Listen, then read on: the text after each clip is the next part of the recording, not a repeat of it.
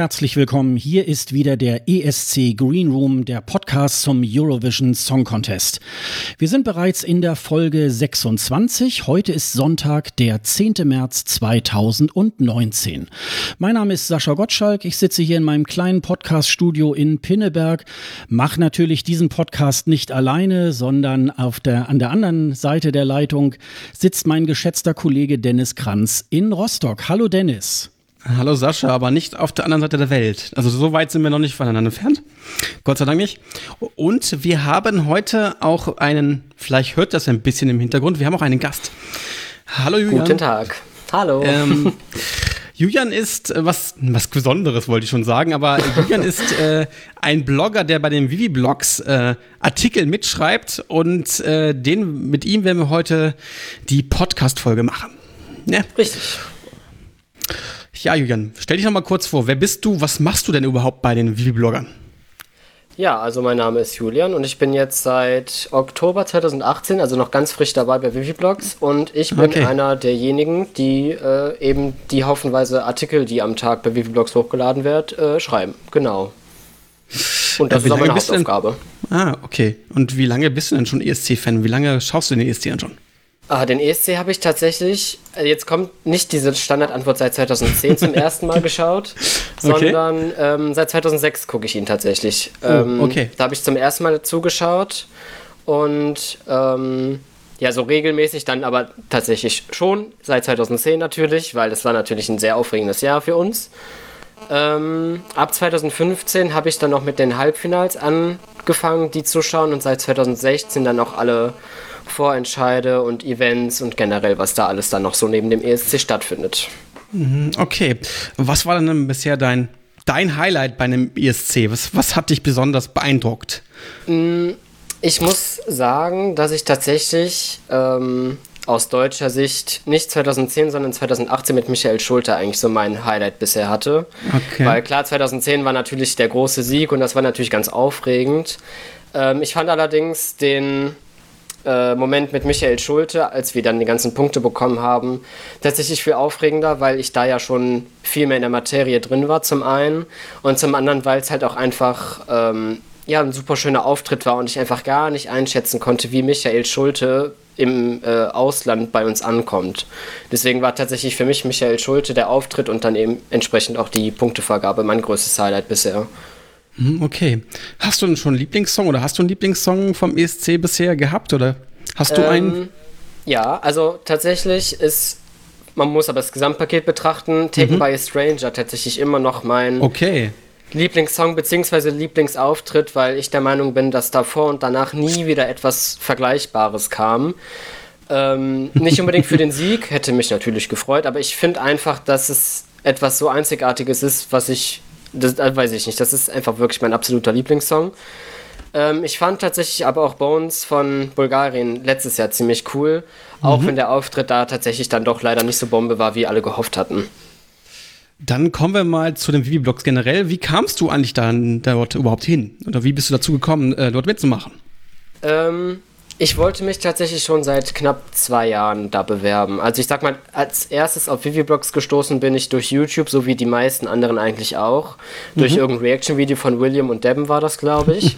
okay. Ähm, anfangs war ich gar nicht mal, ähm, also nach dem ersten Video war ich gar nicht mal so krass begeistert jetzt, muss ich gestehen. Weil okay.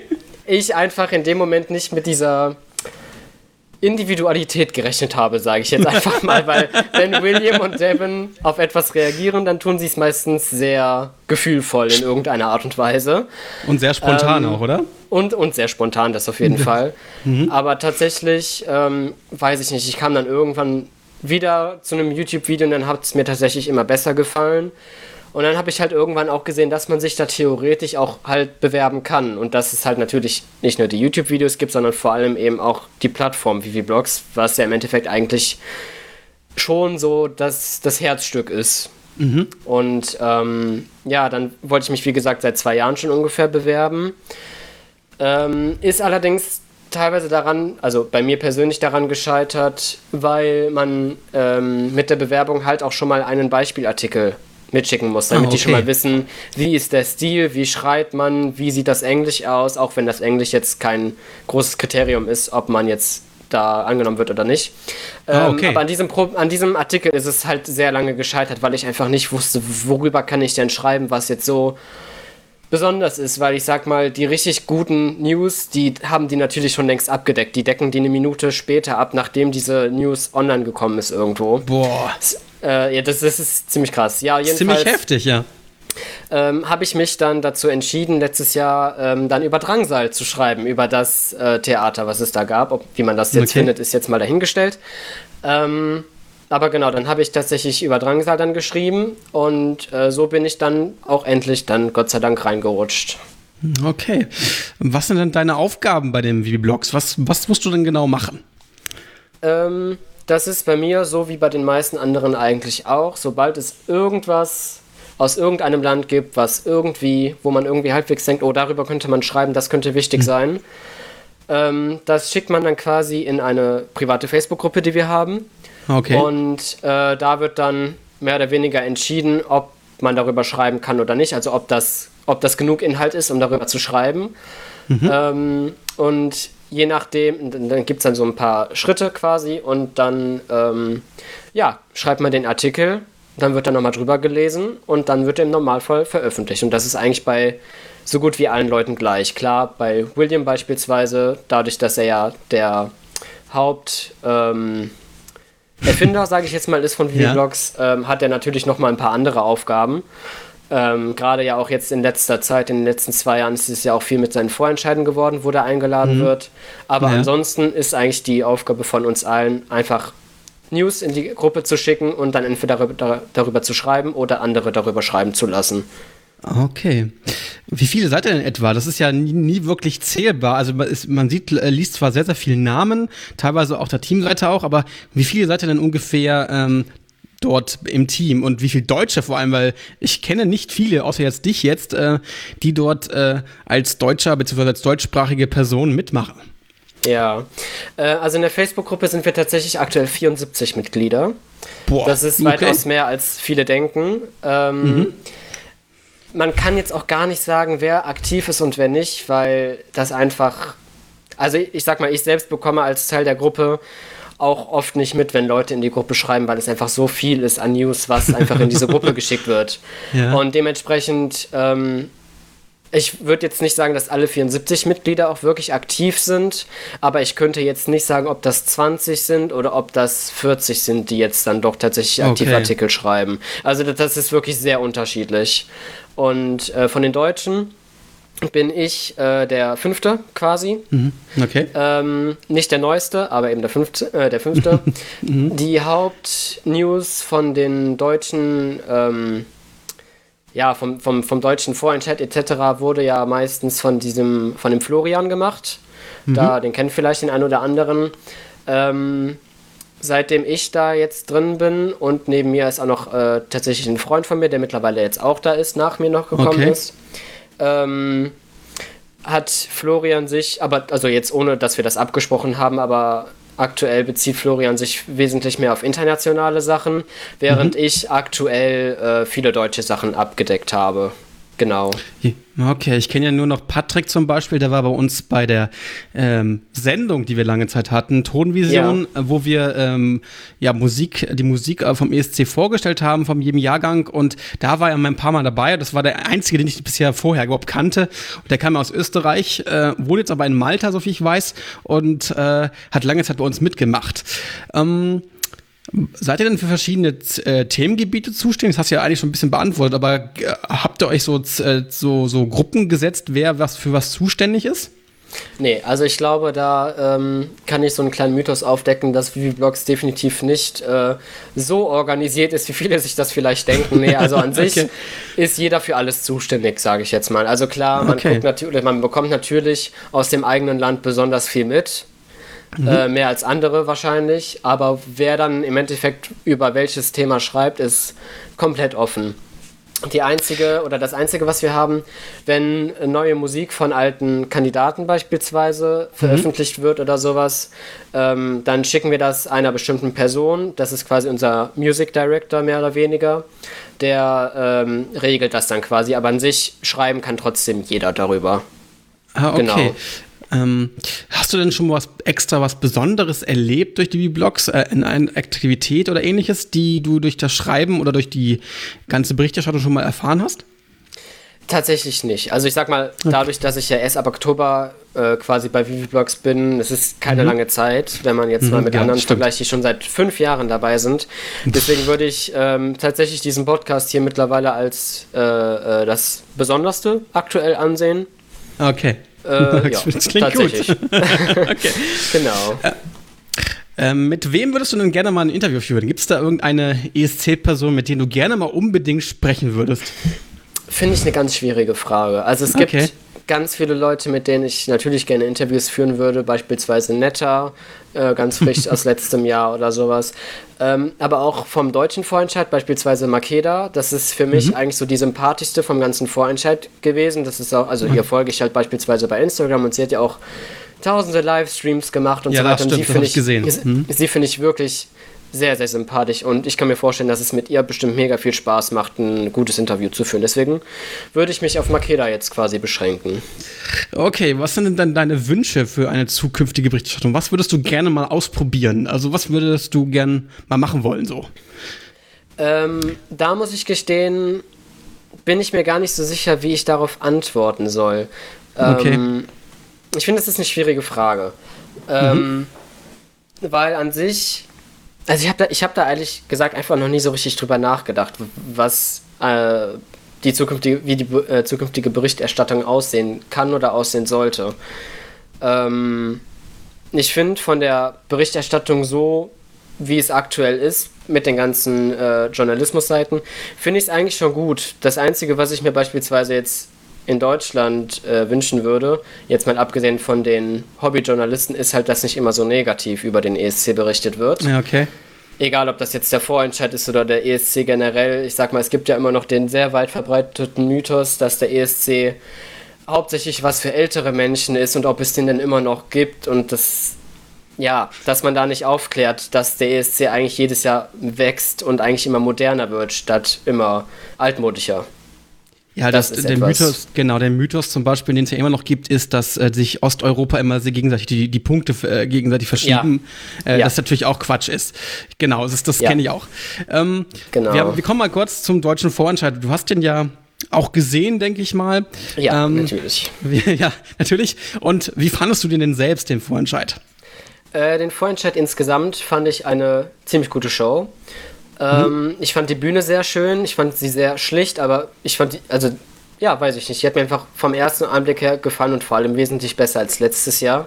Mhm. Ähm, von der Show her find, waren es mir zu viele Interval Acts muss ich oh, sagen. Ja, definitiv, also mich, ja, definitiv, ja, ja. Also ich hatte irgendwann das Gefühl, es geht absolut nicht mehr um die deutschen Kandidaten, weil es genauso viele Interval Acts gibt, so ungefähr. ähm, das hätte man auf jeden Fall minimieren können. Ich fand die Moderation eigentlich soweit ziemlich gut und auch unterhaltsam. Barbara Schöneberger, da gibt es im Endeffekt nur die, die sie lieben und die, die sie gar nicht abkönnen. Ich glaube, was dazwischen gibt es nicht. Das stimmt, ja. Ähm, aber ich fand, die Show an sich war sehr, sehr gelungen, würde ich sagen. Okay, dann kommen wir mal kurz zu Tel Aviv. Ähm, was erwartest ja. du denn für eine Show in, in Tel Aviv, äh, in Israel? Äh, das würde mich mal interessieren. Mm, ich erwarte eine, eine riesige Show. Also ich sag mal, Israel hat ja in den letzten Jahren äh, schon wirklich versucht, den ESC zu gewinnen. Seit 2015 mhm. fand ich beispielsweise Super äh, Golden Boy. Mhm. Ähm, ich erwarte eine riesige Show. Ich glaube, ich war, das war vor zwei, drei Monaten oder was, wo ich glaube, Florian wieder äh, getwittert hatte, von wegen, dass es ein Opening geben wird, das es beim ESC bisher noch nicht gab. Bin mir nicht sicher, ob das okay. wieder war oder ob das jemand anderes war. Ähm, aber dementsprechend erwarte ich jetzt natürlich auch einiges von der Opening Show. Aber okay. generell auch ähm, die Bühne finde ich super schön, was man bisher oh, davon ja. sieht. Ähm, genauso wie den äh, Green Room, der ja nebenan direkt ist, den finde ich auch mega schön.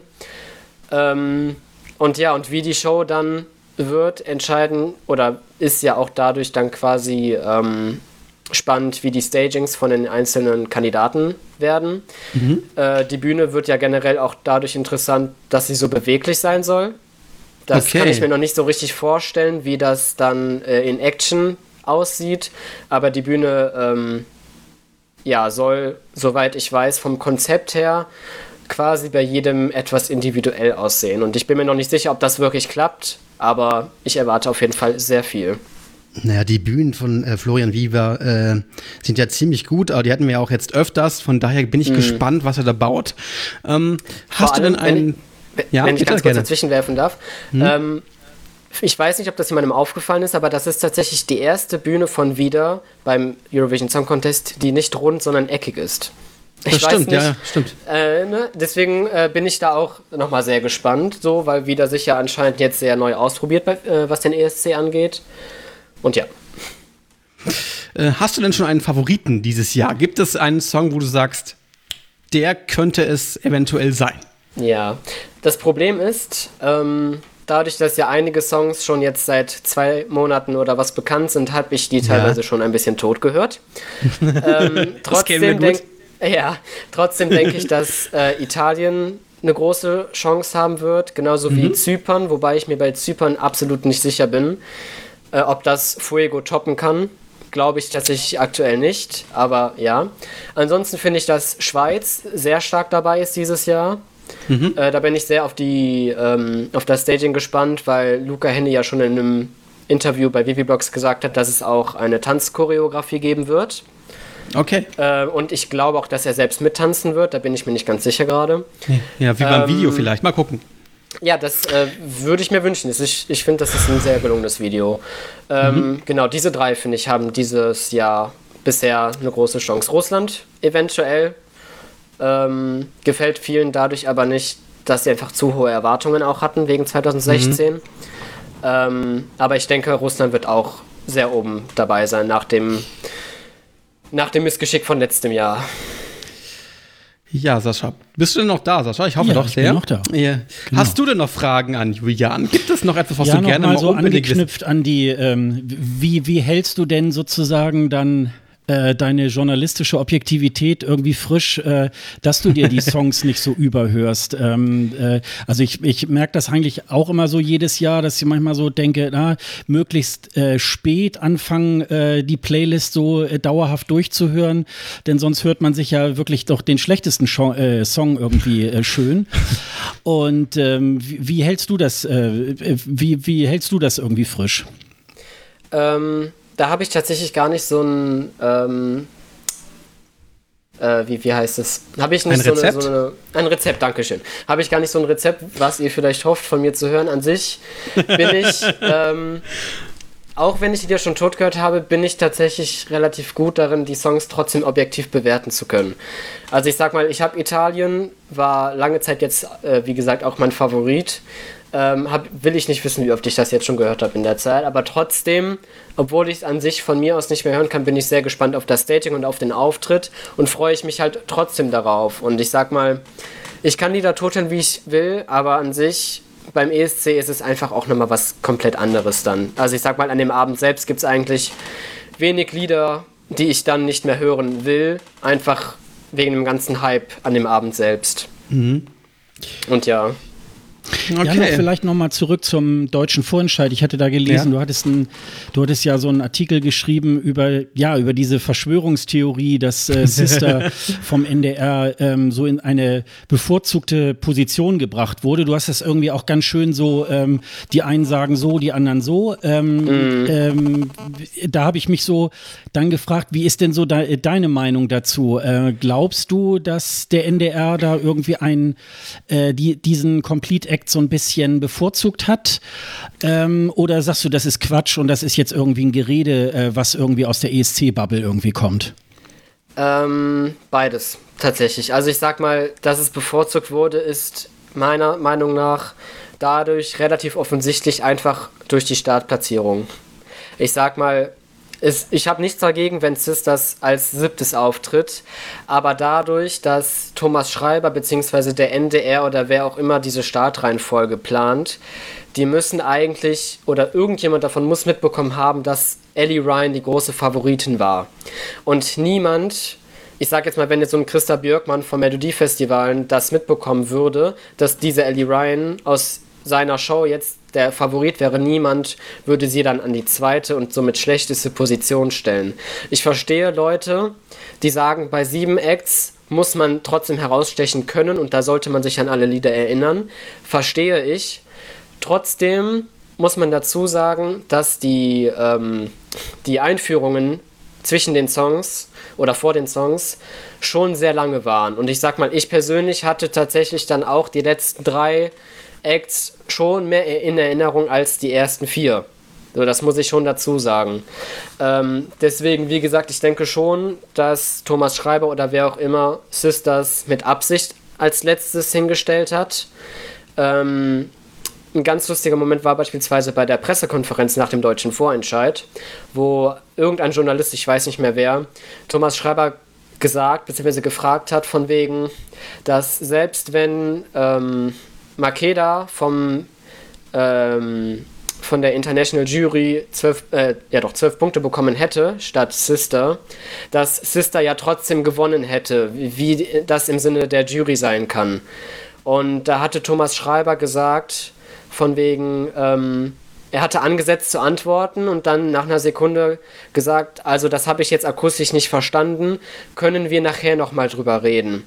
Da frage ich mich, wenn man doch etwas akustisch nicht versteht, dann fragt man nochmal nach und dann sagt man nicht, da können wir am Ende nochmal drüber reden. Das fand ich schon sehr suspekt, muss ich ganz ehrlich sagen. Das ist, da kann ich mir vorstellen, da muss irgendwas bei Thomas Schreiber gewesen sein, irgendeine Alarmglocke, die dem gesagt hat, er redet jetzt nicht weiter darüber. Ich finde es allerdings ein bisschen schwachsinnig zu sagen, dass das Televote manipuliert worden ist. Weil ich sag mal, ich kann es mir einfach, also das kann ich mir nicht vorstellen. Dann hätte der NDR äh, das in den letzten Jahren wahrscheinlich auch gemacht, wie er will. So, dann hätten die auch intern bestimmen können, wer gewinnt oder wer, wer zum, wer zum ESC fährt. Ähm, deswegen, ich denke nicht, dass das Telewort manipuliert wurde. Ich kann mir aber schon vorstellen, dass bei der International Jury schon was gefuscht wurde durch den ähm, äh, Strate oder Strate von Revolverheld, der ja der The Voice Coach von einer der beiden Sisters ist. Und gewesen durch, ist, genau. Gewesen ist, ja. Und durch einen anderen, der ähm, von Lauritas Schwester, ähm, der Lauritas Schwester unter Vertrag hat. Der war auch in der International Jury. Das finde ich halt auch ein bisschen. Der, ne? Ich glaube aus Österreich. Ich bin mir nicht sicher, genau. ich glaube hm? ja. Ja, aus so, Österreich. Das sind so zwei Kandidaten, wo ich mir so denke, die hättet ihr gerne austauschen können gegen Leute, die offensichtlich neutraler bewerten können. So, das fand ich schon sehr suspekt, muss ich gestehen. Ja, also es war genau. so ein bisschen, ähm, das war schon so ein bisschen hingedreht und ich hatte diese Pressekonferenz auch über einen Stream irgendwie und es war auch eine ganz eigenartige, ich weiß jetzt gar nicht, äh, warst du richtig vor Ort oder hast du das dann auch im, im Fernsehen oder Stream dann irgendwie verfolgt? Vor Ort war ich leider nicht. Also ich wurde mhm. von William von äh, Blogs auch gefragt, wie die anderen deutschen Vivi-Blogger auch, ähm, ob ich dahin fahre. Mhm. Konnte natürlich von den Kosten her nicht gedeckt werden. Ja. Ähm, aber daran ist es dann bei mir tatsächlich auch gescheitert, dass ich leider nicht nach Berlin fahren konnte. Dementsprechend habe ich dann alles äh, im Fernsehen verfolgt, quasi. Und da war ja schon irgendwie eine ganz eigenartige Stimmung. Also ähm, ja. äh, ich fand irgendwie auch so ein bisschen unglücklich. Da, da stellt man dann irgendwie eine, eine, ganz große Show hin und kriegt irgendwie nicht mal auf die Reihe, irgendwie eine ordentliche Pressekonferenz irgendwie halt abzuhalten. Also mhm. ähm, die ähm, ja von der schreibenden Zunft sind, glaube ich, auch gar nicht so gut irgendwie äh, vorne an den Bühnenrand gekommen, weil halt dann auch die ganzen ähm, Fotografen irgendwie davor standen. Weiß man auch nicht so ganz. Äh, war das so ein bisschen auch gewollt oder so? Und ich habe das irgendwie auch so wahrgenommen. Also an dem Abend habe ich eher so gedacht, ähm, ja, das ist jetzt irgendwie eher wie so ein Unfall, weil man hat ja irgendwie die anderen sechs äh, durch so ein Songwriting-Camp äh, ähm, äh, geschoben und die kamen jetzt halt dazu und im Grunde genommen war das Songwriting-Camp damit irgendwie eigentlich völlig umsonst gewesen mhm. und so hat man sich das beim NDR nicht vorgestellt, aber irgendwie so im Nachhinein ploppen natürlich so, so einige Sachen da irgendwie halt noch hoch. Ähm, ja. Also die Bild-Zeitung ist da ja auch immer gerne vorne an. Ja. Ähm, mich hat eigentlich gewundert, dass in diesem Jahr von der Bild-Zeitung Bildzeitung gar nicht so irgendwie Plagiatsvorwürfe irgendwie kamen. Mhm. Äh, aber es, also Gräber. ich würde mal auch sagen, das ist halt, es hat irgendwie ein Geschmäckle, ne? Es ist irgendwie ein bisschen seltsam, ja. ne? Ja, es ist schon wirklich sehr komisch und vor allem habe ich auch schon von anderen gehört, dass, also die vor Ort waren, dass die Stimmung, nachdem Systems gewonnen hat, auch einfach ziemlich kühl war. Und man hat im Fernsehen bzw. im Livestream ja auch gehört, dass auch Buhrufe äh, tatsächlich äh, da waren. Und das, also ich finde das schon, da ist irgendwas, was auch immer es ist, aber irgendwas ist da gelaufen, was irgendwie faul war. Niemand wird sagen können, was es ist. Es wird auch wahrscheinlich niemals herauskommen, ob es so ist oder nicht aber irgendwas, also ich weiß nicht, ich habe auch da so ein sehr mulmiges Gefühl gehabt, als ich das äh, alles verfolgt habe. Da muss irgendwas gelaufen sein hinter der Kamera. Ich weiß aber nicht, was es ist. Vielleicht kann ich ja nochmal äh, eingreifen. Es gab ja, was mich ein bisschen gewundert hat, äh, als, als Barbara Schöneberger mit den Zweien ein Interview nach dem, nach dem äh, Auftritt gemacht hat, wurden dann mhm. nochmal äh, vom Auftritt, von der Umarmung bewusst Bilder gezeigt, was bei den anderen Auftritten irgendwie nicht so war dass da nochmal ja. so Auftrittsdinger äh, gezeigt wurden. Das hat mich auch ein bisschen gewundert. Ich so, was ist das denn jetzt? Warum, warum zeigen die da jetzt extra Bilder nochmal vor dem Auftritt, mm. die bei dem anderen gar nicht gezeigt worden sind? Auch da hätte der NDR sagen können, oh, was machen wir da eigentlich so? Ähm, Sehr komisch. Mal hinterfragen können, ne? Das ja, ist ja auch nicht allem, passiert. Vor allem, wenn man auch nochmal jetzt die Sta zur Startreihenfolge zurückdenkt, jetzt ob Ellie Ryan jetzt der Favorit war oder nicht, das ist jetzt gerade erstmal egal. Aber ich sag mal, welche Show beginnt denn mit einer Ballade? Also jetzt mal im Ernst. Also das finde ich, das finde ich schon wirklich fragwürdig. So, dann hätte man zumindest Ellie Ryan oder von mir aus Bibi Thomas oder Linus Brun an erste Stelle setzen müssen. Aber mit einer Ballade anzufangen, das finde ich auch schon äh, sehr fragwürdig. Also das war für Gregor ja auch ein bisschen doof, fand ich. Ähm, ja, definitiv. Das war definitiv auch dieser, man hat es auch gemerkt. Der hat auch nicht so gesungen, wie er eigentlich singen kann. Das war ja auch, er das kann ist ja eigentlich auch super singen, ja. Ja, richtig, richtig. Und ist auch ein super mega sympathischer Typ. Und der wurde so, und der war auch der einzige, einer der wenigen, der in den, in den Pausen, beziehungsweise in diesen ganzen Intervall-Acts oder, oder den ganzen, äh, ganzen Auftritten mitgefiebert hat mit seinen anderen Kon Mitkonkurrenten, ja. extrem mitgefiebert hat. Das hat man auch gesehen und auch geklatscht hat und so weiter. Also das ähm, haben nicht alle gemacht. Ja. Er war einer der wenigen, die das gemacht hat, äh, das, das gemacht hat, ne? und alle umarmt hat und so. Also das ist äh, schon, schon ein bisschen schade für, für, die, für den guten Gregor. Ich hoffe, dass er wiederkommt. Das hatten wir in der letzten Folge ja schon gesagt. Ich würde mir wünschen, komm bitte irgendwann nochmal wieder. Mhm. Bitte, Selbe bitte, bitte. Dasselbe äh, denke ich allerdings bei Ellie Ryan auch. Also ich sag mal, Ellie Ryan war halt auch meine Favoritin. Ich habe auch die Leute verstanden, äh, die Lily immer Clouds als Favoriten hat. Das war auch, waren sehr viele, auch die sie ja am meisten mochten. Sie war ja auch im Telewort Zweite, glaube ich. Ähm, aber ich sag mal an sich, beziehungsweise fand ich auch, dass Lilly das beste Gesamtpaket an dem Abend hatte. Ich fand, das meiste Potenzial hatte weiterhin Ellie, aber ja, es ist halt jetzt auch leider wie es ist. Und wie gesagt, es wird halt auch im Normalfall nie rauskommen, ob oder was da schiefgelaufen ist. So, deswegen müssen wir jetzt halt damit leben, dass wir wahrscheinlich eher einen der hinteren Plätze belegen dieses Jahr. Ähm, und bei irgendeinem anderen Land mit Fiebern. Ist halt einfach leider so. ja, ja so ist, ist so. das. ja, das manchmal ist das so, das stimmt. Ich meine, wir sind ja, ist auch sehr, sehr äh, schwer. Wir sind es ja auch von den letzten Jahren bis auf letztes Jahr mehr oder weniger gewohnt, sage ich mal. Ja, es war eigentlich so ein bisschen schade, dass sich das ja eingestellt hat äh, mm. mit den Top Ten und dann sind wir Vierter geworden. Und ja. da hatte ich schon so ein bisschen den Eindruck, mh, hm, das ist eigentlich jetzt schade, dass wir nicht Platz 11 wurden, dass dann der NDR meint, oh ja, jetzt müssen wir uns noch mal ein bisschen anstrengen. Das und jetzt sind sie irgendwie so ein bisschen mit dicken Eiern nach vorne gegangen und haben gesagt, so, ah ja, wir sind die Allergrößten und jetzt sind wir nur noch irgendwie in der Top 5 irgendwie da vorne dabei. Ja, ja. Und äh, ich glaube, das ist halt ja jedes Jahr irgendwie so ein bisschen. Mich hat eben, wie gesagt, doch ein bisschen gewundert, warum man eigentlich diesen guten Ablauf irgendwie irgendwie plötzlich damit unterbricht, dass man da so Complete Acts da irgendwie äh, reinnimmt. Denn dann kann man ja auch wieder einen Vorentscheid äh, der alten Schule machen, wie wir es früher gemacht haben, dass da irgendwelche Plattenlabels dann zwei, drei Künstler jeweils schicken und dann machen wir daraus einen Vorentscheid und das sind dann lauter Complete Acts. Das war so ein bisschen, ähm, weil das war so ein bisschen auch der Effekt der Clubkonzerte, wo dann immer die Gewinner des Clubkonzerts letztendlich dann gewonnen haben. Äh, das, ähm, das hat mir dann, das hat sich mir dann auch immer nicht so erschlossen. Ne? Ja, vor allem, was ich halt sehr schade fand, ich finde halt, dass wir seit Jahren den besten deutschen Vorentscheid einfach haben. Ich fand die Qualität so unglaublich gut dieses Jahr. Klar, man hätte noch vieles verbessern können während der Show und von den Acts natürlich.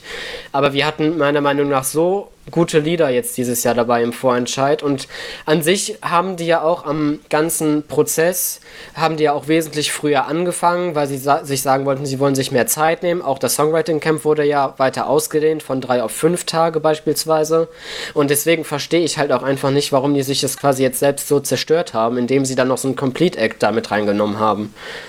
Hm. Ja, keine hm. Ahnung. Ja, ja, das ist, äh, das, das, das habe ich eigentlich auch so gedacht, weil, also ich, ähm, ich glaube, ähm, es ist dann natürlich auch immer so ein bisschen so ein Unterschied, wer jetzt so wie wir das irgendwie halt nicht, nicht weiß und verfolgt hat, irgendwie so seit dem Herbst, dass die da irgendwo in Berlin sitzen und da irgendwie äh, Songs schreiben oder so ähm, äh, der normale Zuschauer hat dann jetzt irgendwie das äh, jetzt gar nicht so wahrgenommen und trotzdem denkt man sich halt wirklich so, ähm, das ist so wie äh, bei einem Fußballspiel wirft man in der äh, 30. Minute nochmal einen zweiten Ball rein und wundert sich dann, dass auf beiden äh, Toren irgendwie äh, Tore geschossen werden und, und das Spiel nicht mehr so ist, wie, wie man sich das eigentlich vorher gedacht hat und das äh, so äh, kam mir das so ein bisschen vor. Also ähm, es wurde zwar ähm, schon sehr weit vorher gesagt, ähm, wir, äh, wir lassen da noch zwei, drei oder ein, zwei äh, Complete Acts irgendwie zu. Das, äh, das gebe ich zu. Das kam jetzt nicht ja. aus heiterem Himmel.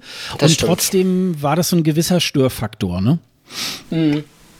Ja, wie gesagt, also ich verstehe auch eben die Argumentation. Es war von Anfang an klar, dass ein oder zwei mehr da reinkommen. Ähm, jetzt im Nachhinein muss ich sagen, finde ich es zwar gut, dass sie die Anzahl an Acts vergrößern wollten, aber ich frage mich, warum nicht einfach dann sieben oder acht Leute ins Songwriting Camp gekommen sind, statt dass eben komplett von auswärts zwei Künstler, die sich vorher nicht kannten, mit einem Song, den sie nicht kannten und mitgeschrieben haben, warum dann sowas plötzlich ausgewählt wird. Also, ja, das ergibt für mich einfach keinen Sinn und ich verstehe auch, also beziehungsweise ähm, war ja auch von Anfang an klar, es muss kein Song vom Songwriting Camp sein, der den, oder den der Künstler quasi zum deutschen Vorentscheid nimmt. Aber an sich, einfach der Fairness gegenüber, hätte ich einfach niemanden jetzt so noch da reingeschoben, der an dem allem nicht teilgenommen hat. So. Da können natürlich die beiden Sisters nichts für. Die freuen sich und ich an sich gönne ich den beiden Personen das auch, weil sie sich natürlich trotzdem sehr freuen und das möchten. Aber ich finde es vom Konzept und von der Idee her einfach schwachsinnig. Ja. Aber du glaubst nicht, dass das ähm, irgendwo, ähm, also gut, gewinnen werden die nicht, aber ähm, dass die irgendwo im Mittelfeld vielleicht landen oder so, oder hast du, siehst du da eher schwarz? Ich sag mal, bei den Sisters kann ich mir von Platz 15 bis 26 alles vorstellen. Mhm. Äh, ich würde jetzt nicht sagen, das ist auf jeden Fall ein letzter Platz. Das kommt eben auch ganz stark darauf an, wer die Semis überlebt mhm. und ins Finale kommt. Aber wir haben schon gute Chancen, vergessen zu werden, wenn ich das ja. mal so sagen darf. also. Okay. Ja, man, nimmt, es, äh, Meinung, man ja. nimmt jetzt auch so in den sozialen Medien nicht unbedingt wahr, dass irgendwie der ein oder andere mal schreibt, oh, Germany finde ich ganz toll, ne? Ja, also, richtig, eben, genau. Eben, das mhm. merkt man einfach. Ja. International sind wir einfach äh, trotzdem leider sehr weit unten. Ja. Und mittlerweile sind ja auch quasi alle Songs bekannt, bis auf zwei. Ähm, ja, deswegen wird sich da wahrscheinlich auch zumindest vom Telewort her nichts mehr ändern. Ich bezweifle aber mal, dass die Jury den Song plötzlich ganz toll findet. Hm, kann ich mir auch nicht so wirklich vorstellen, dass er so wirklich gut abschneiden. Mal gucken, wir, werden es sehen am, äh, im Mai. Keine Ahnung, wie könntest du das schlecht voraussagen? Kann man dieses Jahr gar nichts, glaube ich. Ja. Nichts. Nichts. Kein Eben. Gewinner, kein gar nichts. Da rennen wir ja auch gleich noch drüber, aber es ist echt schwierig, überhaupt Prognosen zu machen dieses ja, Jahr. Ja, das auf jeden Fall. Also ich sag mal, ich glaube auch nicht, dass es dieses Jahr einen ganz klaren oder eindeutigen Gewinner gibt. Wir wissen zwar noch nichts von den Stagings, die natürlich alles ändern können, beziehungsweise generell die Live-Auftritte, welche Songs jetzt rüberkommen und welche nicht. Aber ich kann mir tatsächlich vorstellen, dass es vom Voting her sowas wie 2011 geben wird, wo einfach, weiß ich nicht, zehn Songs immer wieder zwölf Punkte bekommen und dann im Endeffekt irgendeiner gewinnt, womit, dem, womit dann die Hälfte nicht zufrieden ist. Äh, einfach. ja, ja, also ich sag mal, an sich finde ich den Jahrgang nicht so stark, aber genau das ist auch das Problem, weil dadurch verbreitet sich das Voting auf zehn Favoriten, weil eben ja. nichts eindeutig heraussticht. Das ist es halt einfach aktuell. Ja. Wollen wir dann aber gleich mal weitermachen und schon mal zu den, zu den Ländern gehen, die wir jetzt, weil wir jetzt gerade schon dabei sind bei dem Thema. Einfach ja. mal zu den Ländern zu switchen. Und äh, Sascha hat, glaube ich, ein bisschen was vorbereitet, ne? Ja, wir haben ähm, uns einfach schon mal so eine, so eine gewisse Handvoll an ähm, Ländern ausgeguckt, äh, über die wir heute vielleicht mal sprechen wollen. Hauptsächlich sind das Länder, in denen es äh, auch ähm, Vorentscheid gegeben hat und über die wollen wir natürlich auch tatsächlich ein bisschen reden. Und äh, da reden wir mal als erstes ähm, mit einem Land, was dann doch nicht teilnehmen wird, nämlich mit der Ukraine. Äh, die Sängerin Maruf, ähm, die bekannt ist unter dem Namen Hanna Korsum, gewann den äh, ukrainischen Vorentscheid Witbier. Da sie auch Konzerte in Russland äh, abhält, wollte der Sender UAPBC die Sängerin vertraglich dazu äh, zwingen, weiterhin äh, Konzerte in Russland zu geben. Bei den Vertragsverhandlungen zwischen ihr und dem Sender wenige Tage nach dem Entscheid kam es dann zum Bruch, sodass Maruf nicht mehr beim ESC teilnimmt. Und da sowohl die Zweit- wie die Drittplatzierten, äh, nämlich Freedom Jazz und Kaska, nicht als Nachrücker zur Verfügung stehen wollten, sagte die Ukraine kurzerhand ihre Teilnahme beim ESC 2019 in Tel Aviv ab. Ja, vielleicht gleich mal die Frage an dich, Julian. Ähm, diese ganze Ukraine-Geschichte, ähm, wie bewertest du die denn? Es ist, es nervt mich, ehrlich gesagt. Also ich sag mal, viele sehen den ESC ja als was Politisches an wo ich anderer Meinung bin, aber die Ukraine hält dieses äh, Vorurteil halt leider aktuell sehr aufrecht. Ähm, ich finde es von vorne bis hinten einfach unnötig. Man hätte es, ich glaube, es ist nicht der Fall äh, gewesen und man hätte einfach von Anfang an vor dem Vorentscheid sagen sollen, es sollen sich bitte nur Künstler bewerben, die keine Konzerte in Russland haben, etc. etc. Das wurde ja, soweit ich weiß, nicht gemacht. Äh, und dann einfach im Nachhinein zu sagen, ja, du musst aber das und das erfüllen und die und die Konzerte absagen, das finde ich einfach, äh, ja, die größte Sauerei quasi. Und dementsprechend verstehe ich auch voll, dass die Zweit- und Drittplatzierten auch nicht antreten wollten. Ähm, ja, ich weiß, ich finde es schade. Maruf hatte einen sehr schönen Song. Äh, ich fand den Vorentscheid generell gut in der Ukraine. Und ich mag auch die Ukraine generell als Land beim ESC weil sie äh, oft sehr interessante Beiträge bringen. Dementsprechend finde ich es einfach nur schade, dass sie jetzt wegen so einem politischen Theater quasi dann doch nicht da teilnehmen. Ja. Da haben sich ja auch so ein paar Politiker irgendwie halt reingehängt, ähm, die das Ganze dann so ein bisschen äh, äh, dann auch beeinflussen wollten. Nun ist ja die Ukraine auch immer des Öfteren mal bekannt für, äh, ich sag mal, Ausschreitungen auch beim, äh, beim Vorentscheid selber. Also es geht ja da auch manchmal sehr handgreiflich irgendwie halt zu. Ja, ähm, aber nicht nur da, das, aber auch im äh, Parlament. Parlament dasselbe. Im Parlament, im ukrainischen Parlament wird sich auch gerne gekloppt. Ja, aber ich also meine jetzt gerade, ich meine jetzt gerade ja. in den, in den Vorentscheiden. Ähm, da geht es ja dann halt auch immer sehr sehr, sehr zur Sache. Das äh, ist natürlich dann auch immer so ganz. Äh, Stimmt. Gab es nicht mal Vorentscheide, Vorentscheide, wo sich wirklich mit, mit, Hand, und, Hand, äh, mit Hand und Fuß ge getreten und verprügelt haben?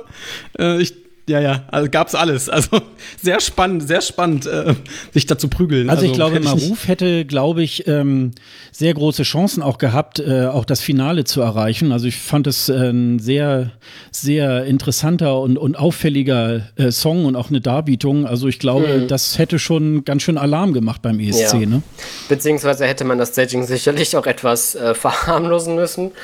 Ähm, da bin ich mir ja. ziemlich sicher. Aber an sich Gut. ist es auf jeden Fall mit einer der auffälligsten Songs und Stagings gewesen, beziehungsweise wäre es beim ESC gewesen. Das auf jeden Fall. Ich hätte, ja, wie gesagt, ich finde es schade. Also Ukraine war auch tatsächlich zum Zeitpunkt, als die Maruf dann gewonnen hat, äh, kurzzeitig meine Favoritin, weil zu dem Zeitpunkt meiner Meinung nach nicht so viele starke Songs ähm, veröffentlicht wurden. Ähm, ja, ich hätte sie gerne beim ESC gesehen, auf jeden Fall. Wollen wir mal zu den großen Bruder, das war das falsche Wort, wollen wir mal zum äh, eigenständigen äh, Kontinent äh, reisen. Und zwar nach Australien. Genau, zu äh, Kate Miller Heidke, Zero Gravity heißt der Song. Und in diesem Jahr hat äh, Australien zum ersten Mal seit seiner ähm, erstmaligen Teilnahme beim Eurovision Song Contest einen Vorentscheid ausgetragen, nämlich äh, Australia Decides. Aus dieser Wahl ging die 37-jährige Kate Miller Heidke aus Brisbane hervor. Sie hat eine klassische Ausbildung als äh, Sopransängerin und nachdem sie zuvor in einer Band gesungen hat, ähm, ist sie seit 2002 solo unterwegs ähm, und außerdem ist sie dann auch als Opernsängerin und auch als Komponistin ähm, auch tätig. Ähm, deine Einschätzung zu Australien? Ähm, ich finde den Song interessant. ich liebe die ersten zwei Minuten vom Song, ähm, aber ab der Bridge gefällt mir der Song tatsächlich gar nicht mehr, weil der Song eine, ich sag mal, eine Wendung nimmt, die es von dem, von dem Operngesang, von diesem modernen Operngesang, was ich so cool fand, in diesen ähm, nicht, ach, wie heißt, ich würde jetzt nicht sagen, ähm, ach, mir fällt das deutsche Wort nicht ein, Anthem, was ist denn das deutsche Wort dafür nochmal?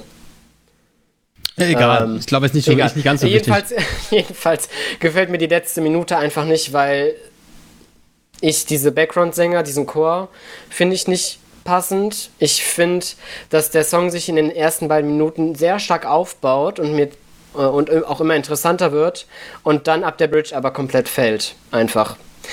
Ähm, ich denke schon, dass sie im Mittelfeld landen wird und ich denke auch schon, dass sie sich überhaupt qualifizieren wird. Ähm, sie wird ja auch das Staging ändern, hat sie ja schon angekündigt, aber ich glaube, viel mehr als letztes Jahr Jessica Moboy erreicht hat, wird sie auch nicht erreichen, muss ich ganz ehrlich sagen. Naja, die Australier kommen ja jetzt so langsam in die Realität. Ne? Sie haben dann so langsam nicht mehr so diesen Welpenschutz beim ESC und werden dann wahrscheinlich jetzt auch ein bisschen genauer ähm, auch betrachtet. Ja, ich glaube, es hat ja ziemlich Wellen geschlagen, äh, diese, diese Staging beim australischen Vorentscheid, weil sie eben halt dann auch, ähm, ja, viele haben sich erinnert gefühlt äh, an Estland 2018, dann Moldawien hatte das ja auch schon mal mit so einem beleuchteten Kleid und so. Und ähm, das hat sie jetzt ja, es gibt ja irgendwie so ein, so eine, so ein, so ein Instagram-Foto, wo man dann schon mal so das erste Stage-Meeting sieht und da sieht es wohl schon so ein bisschen danach aus, dass ich glaube, sie hat irgendwie drei Tänzer oder so, glaube ich, kann man da, glaube ich, irgendwie auf dem Bild sehen. Also ähm, aufgrund der Resonanz aus der Fanbase wird es da wohl wahrscheinlich irgendwie ein anderes Staging irgendwie halt geben. Wobei die Idee irgendwie, glaube ich, so mit diesen Depressionen zu spielen und so weiter und mit diesen Dämonen, die da immer so einfliegen, das hat sich ja eigentlich ähm, auch nicht äh, so erklärt im Grunde, wenn man es nicht irgendwie gewusst hätte. Insofern hat dann jeder wahrscheinlich gesagt, warum wippt da irgendwie im Hintergrund irgendeine Frau da ähm, hinter ihrem Kleid irgendwie rum. Ne? Also das ist halt schon irgendwie dann ähm, auch die Geschichte. Ne? Ja, ich fand die Idee auch ziemlich cool und die Umsetzung auch. Und ich sag mal, ich verstehe jeden, der sagt, ähm, erinnert mich an Estland letztes Jahr. Aber ich finde es jetzt übertrieben zu sagen, dass es davon jetzt komplett nachgemacht ist. Ja, es ist eine Opernsängerin, es ist ein riesiges Kleid, aber ich finde, da ist trotzdem sowohl im Song als auch im Staging trotzdem auch genug Eigenes drin, was sich eben von Estland abhebt, meiner Meinung nach. Das finde ich ein bisschen übertrieben jetzt zu sagen, das ist eine Kopie von Estland. Ich glaube, das sehen auch immer nur die Leute, die das eben halt dann auch intensiver beobachten. Ich glaube, ja, der normale ja, ja. Fernsehzuschauer wird da gar nicht auf diese Idee kommen. Ich glaube, da wird es eher dieser Operngesang, der so ein bisschen dann hervorsticht. Ne? Ja, ähm, genau. Sie hat ja so ein bisschen so, ähm, auch äh, wenn sie ich, in Anführungsstrichen normal singt, ähm, hat sie auch so ein bisschen so einen Gesang, so ähnlich wie Ellie Golding, erinnert sie mich so ein bisschen auch. Ähm, ja. Also das, ähm, ja, und sie, äh, also sie kann schon auch was und sie macht ja auch sehr ja. unterschiedliche Dinge auch, wenn man sich da mal so ja. in die in so Alben von ihr reinhört. Also da sind halt einerseits, äh, ich glaube mit ähm, mit äh, Sydney, glaube ich, ne? Mit dem, mit dem Orchester macht sie, glaube ich, ich glaube, öfter ja. irgendwas ja, zusammen, ne? Und, In der Oper, ne? Ähm, und dann macht mhm. sie halt wieder irgendwie eher Pop-Sachen oder sie schreibt selber auch ja Sachen. Also ähm, ich glaube, da haben sie schon, da haben sie schon Fund, dass sie da ähm, nach Europa schicken. Aber ähm, ja, ob es an, an, an eine Dami In oder auch äh, Guy Sebastian irgendwie halt ähm, anknüpft, das äh, werden wir dann wahrscheinlich dann erstmal sehen müssen dann in Tel Aviv, ne? Ja, und dann kommen wir zu Großbritannien. Michael Rice, Bigger Than Us. Ähm, beim britischen Vorentscheid You Decide standen drei Songs, nämlich Freaks, Sweet Lies und Bigger Than Us in jeweils zwei Versionen zur Auswahl. Zunächst wählten die Jurymitglieder Molly King, Marvin Humes, Rylan Clark Neal jeweils ihre favorisierte Version aus. Nach dieser Duellrunde entschieden sich dann die Zuschauer für Michael Rice und dem Song Bigger Than Us. Der 21-jährige Michael Rice wurde in seinem Land bekannt durch seinen Sieg bei der Castingshow All Together Now. Wie findet ihr diesen Song? Ähm, ich war mir von Anfang an eigentlich ziemlich sicher, dass entweder der Song gewinnt oder Sweet Lies in der Carrie Ann Version. Ähm, ich finde vom reinen Song her die Carrie Ann äh, also Sweet Lies von Carrie Ann ähm, besser äh, vom, von meinem Geschmack her. Allerdings von der Live-Performance her war das schon eigentlich ein ziemlich guter Auftritt. Von daher war es für mich relativ offensichtlich, dass der Song wahrscheinlich nach Tel Aviv geschickt wird. Aber ich fand so ein bisschen, äh, Michael Rice äh, hat eine ganz tolle Stimme, aber mhm. ich glaube, der muss irgendwie noch mal ins Coaching äh, so mit seiner ganzen Körpersprache. Das hat irgendwie ja, nicht so ganz wahr. hingehauen mit dem, was er da so auf der Bühne äh, darzustellen versucht. Also so teilweise habe ich so ein bisschen so gedacht, na äh, so wie so eine Parodie von äh, Harpe Kerkeling, wenn er so einen so einen Schlagerstar irgendwie so nachmacht. Also äh, Song und und und äh, Stimme irgendwie super, aber ähm, er braucht irgendwie noch mal so ein, so ein äh, Coaching oder was meint ihr dazu? Ja, er hat, äh, für mich hat er eher so ein, äh, so ein, so ein, so ein Bild von, von einer Figur aus Little Britain. ich weiß nicht, aber also so, das sieht also ein bisschen aus, als könnte er so eine, so eine, so eine äh, Satirefigur aus Little Britain sein. Ähm, so, so ganz merkwürdig so. Ähm, er singt das ziemlich gut, finde ich. Ähm, ich habe auch äh, die ganzen Casting-Sachen äh, von ihm gesehen. Das, die haben eine sehr, sehr, sehr seltsame Casting-Show, wo 100 Menschen an, äh, an einer Wand sitzen und äh, er muss alle 100 ähm, Künstler, das sind auch alles Sängerinnen und Sänger, äh, überzeugen. Und er hat in, in ich glaube, in mehreren Runden oder in einer Runde sogar alle 100 Leute überzeugt. Unter anderem da saß da Jerry Harriwell drin von ähm, von? Von den Spice Girls, ne? Von den Spice Girls, genau. Saß das mit drin. Und die, die haben ihn mega abgefeiert und haben dann seinen Song danach noch mit äh, gemeinsam gesungen. Schon sehr spannend. Der hat eine tolle Stimme. Der Titel finde ich ein bisschen altbacken. Ich habe irgendwie das Gefühl, das könnte auch so ein DSDS-Gewinner sein. Aber ähm, vom Prinzip her ist das ein okayer Song, wo jetzt, wo man jetzt mal sagen kann, äh, ist jetzt nicht das ist nicht der beste Song, aber auch nicht der schlechteste Song, finde ich. Ja, sehe ich eigentlich ähnlich. Also ich glaube jetzt nicht, dass England mit dem Song wesentlich mehr reißen kann als in den letzten Jahren. Vor allem nicht, ich sag mal, wenn man so eine Lucy Jones betrachtet, die trotzdem nur den 14. Platz, glaube ich, äh, gemacht hat, trotz des wirklich guten Auftritts meiner Meinung nach, dann wird Michael Rice wahrscheinlich nicht wesentlich mehr schaffen. Vor allem eben, wie du auch schon sagst, der Song ist ein bisschen altmodisch, gut gesungen, äh, mäßig performt. Ähm, ja, ist auf jeden Fall auch von Laurel Barker, die ja den Song mitgeschrieben hat, einer der schwächeren Songs. Ja, und, und John Lundwig hat es ja auch aus Schweden, hat es ja auch noch mitgeschrieben. Mhm. Also, ja. Ah ja, okay. Mhm. Ja, äh, ähm, das finde ich sowieso, ähm, als ich da noch mal vorher nachgeschaut hatte, gerade so die letzten drei Jahre hat Großbritannien ja eigentlich ziemlich gute Sänger ja auch geschickt. Ja. Und dann sind halt die, die Songs leider auch immer so schwach. Also äh, gerade aus dem Mutterland der Popmusik irgendwie, ähm, dass da nicht irgendwie mehr kommt mit mehr Wumms, ähm, das finde ich nach wie vor super, super schade, ne? Es ist halt äh, BBC, die haben halt, glaube ich, einfach nicht den Anspruch, wesentlich viel zu erreichen. Ich sag mal beispielsweise so ein Robbie Williams, der ja schon angeboten hat, anzutreten, wenn er einen guten Song bekommt und so, und man hat danach aber nie wieder was davon gehört. So, ich weiß nicht, also ich sag mal, vielleicht bemüht sich der Sender sogar, aber wenn ja, dann macht das auf eine komplett falsche Weise. Aber ich glaube auch nicht, dass der Sender sich großartig bemüht. Also. Also mein Spruch vom, war ja, ja, sorry, mein Spruch war ja, ähm, Großbritannien muss sich in die Ecke stellen, denn äh, Australien macht das macht die richtige Show. Ja, weil definitiv. die haben ja, also die da kann sich äh, Großbritannien mal ein bisschen was abschneiden, weil ja. die eine Mega-Show geliefert haben und, äh, und das erste Mal einen Vorentscheid gemacht haben, der wirklich gut war. Da, da muss sich die BBC echt mal in die Ecke stellen und schmollen, weil das ist echt schlecht, was sie dort ja, machen. Man, man, hatte auch den Vergleich, ne? An dem ja. Freitag war Großbritannien, nächsten Tag morgens war ja Australien Richtig. und man konnte da wirklich, ähm, also, also konnte man abhaken, was war da gut, was war da schlecht irgendwie.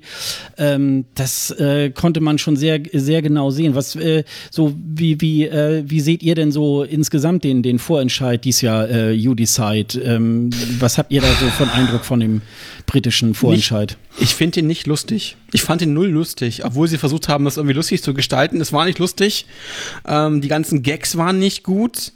Äh, diese Intervall-Acts waren okay als sie diese, ganze, diese ganzen äh, Medleys gemacht haben, aber auch so ein bisschen ähm, stiefmütterlich. Also die ganze Show war nicht rund. Ich hatte eher das Gefühl, das war so eine Art ähm, unser Lied-Variante äh, aus, aus, von der BBC, oder? Also die, zwei Songs, die sie hatten, drei Songs hatten sie, ne? Drei Songs, die sie in äh, zwei unterschiedlichen jeweils Versionen gespielt haben und drei Songs sind weitergekommen. Also so ganz äh, sinn, sinnig war dieses äh, Konzept irgendwie nicht, fand ich. Vom, vom Konzept her fand ich tatsächlich trotzdem besser als äh, unser Lied 2017, weil die Songs zumindest unterschiedlich geklungen haben. Also ich sag mal, bei, beim deutschen Format gab es zwar ja auch diese zwei Songs, aber ich sag mal, so Riesenunterschiede hatten die ja jetzt alle nicht so. Äh, von daher fand ich von den Unterschieden, von den Songs her war das auf jeden Fall gelungener.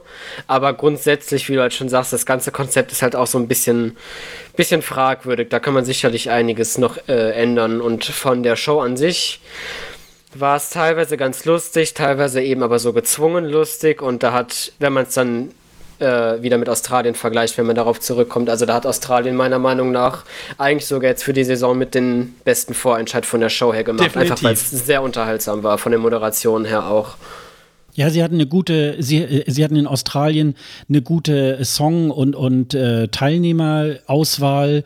Da waren, war wirklich sehr gutes äh, Material dabei. Ja, und in Großbritannien, ich habe mich da so ein bisschen wiedergefunden oder, oder erinnert, so um diese ganze Brexit-Diskussion. Das ist halt sehr äh, nach innen gekehrt und wir sind die Allergrößten. Wir machen irgendwie den geilsten Vorentscheid, fühlen sich irgendwie ganz, ganz witzig dabei, gehen ja immer auch so ein bisschen ähm, ja, ziehen eigentlich auch so ein bisschen im, im Unterton oder, oder so auf dieser Metaebene so, äh, ziehen auch ein bisschen so den ESC auch durch den Dreck, sage ich jetzt mal. Ähm, und das, das, äh, das schadet auch dann letztendlich auch diesem, diesem, ähm, äh, diesem Ruf des ESC in Großbritannien. Und das, äh, da, da kann ja auf lange Sicht über mehrere Jahre auch gar nichts Besseres dabei hervorkommen. Also es ist immer irgendwie mehr oder weniger in so in so einer Theateratmosphäre äh, alle schwelgen noch so in den 90er Jahren, als sie das letzte Mal irgendwie auch den ESC mal gewonnen haben. Und es ist irgendwie kein Blick mal so nach vorne. Das, äh, das finde ich irgendwie auch so schade an, an, diesem ganzen, an diesem ganzen Ding. Das könnte ein schöner Abend werden, wenn Großbritannien einen Vorentscheid macht, aber es ist halt immer eher so, boah, ne? Ja, 0815, ne? Sehr ja, 0815. Vor allem, wenn man bedenkt, dass der Jau, also der, ja doch, Joust äh, von 2017 von Norwegen, der hat ja auch drei Songs eingereicht für ähm, UK. Ich weiß nicht, ob er alle drei danach veröffentlicht hat, aber mindestens einen danach hat er veröffentlicht. Ähm, ich, äh, Rollercoaster hieß das, glaube ich, heißt das Lied, glaube ich. Und ähm, das ist jetzt vielleicht nicht der außergewöhnlichste Song, aber nach meinem Geschmack ist der auf jeden Fall besser als alle sechs Songs, die jetzt im Vorentscheid waren. Wo ich mir auch so denke, so jetzt habt ihr Künstler sowieso genug in England, die es könnten. Und dann habt ihr jetzt bewiesenermaßen auch gute Kompositionen, die eingereicht werden, die man ja auch eventuell noch verbessern, können, äh, verbessern kann. Aber an sowas sieht man ja, dass England oder beziehungsweise BBC halt auch nicht äh, so motiviert ist, da großartig was auf die Beine zu stellen. Die haben einfach keinen Bock. Sagen wir es ja, einfach, wie es ist. Ja, Sie haben keinen Bock. Also ich sag mal, da hat selbst Deutschland noch mehr Lust und das mhm. ist auch mhm. schon eine äh, ja. gute Leistung, das ja. zu toppen. Ja. Also von den Big Five äh, würde ich dann noch äh, Spanien dazu nehmen. Da hat man ja. auch immer so das Gefühl, die haben auch äh, noch weniger Bock irgendwie da drauf. Ja, Wo, aber äh, wobei hm? dieses Jahr sind sie motiviert. Also ich habe von äh, William ähm, also nicht von William direkt, aber er hat in die Gruppe unter anderem geschrieben, dass wohl einige die da verantwortlich sind in Spanien, aktuell wirklich realisieren, dass sie mit dem, Song, äh, mit dem Song äh, eine relativ gute Chance hätten, mal wieder gute Punkte zu bekommen. Also die sind mhm. ziemlich motiviert. Aber mhm. Spanien und Staging ist ja immer so eine Sache. Ja, da, ja, ja. da müssen wir uns überraschen lassen. Ja, dann haben wir es ja. Großbritannien. Mhm. Wir machen weiter mit einem skandinavischen Land. Und zwar mit Finnland. Und zwar Darude featuring Sebastian Reimann mit Look Away. Zum zweiten Mal wird der finnische ESC-Vorentscheid Ouden Musikin Kiel Pailu oder kurz UMK mit einem feststehenden Künstler bestritten, der dann drei Songs vorträgt, von denen einer vom Publikum und einer Jury ausgewählt wird. Am 29. Januar gab der finnische Sender bekannt, dass Darude eigentlich Ville Virtanen zusammen mit dem Sänger und Moderator Sebastian Reimann für Finnland beim ESC antritt. Darunter kennt man, äh, Darude kennt man vor allem äh, von seinem 2000er Song äh, Sandstorm, der vor allem als Hintergrundmusik zu allen möglichen Anlässen in TV-Reportagen und so weiter eingesetzt wird. Finnland. Oh Gott. Also, ja, ich, ist, ist, das ist eine Vorentscheidung, die, die braucht man sich gar nicht angucken. Also ganz ehrlich, das hätte man sich auch sparen können, diesen ganzen Schmarren.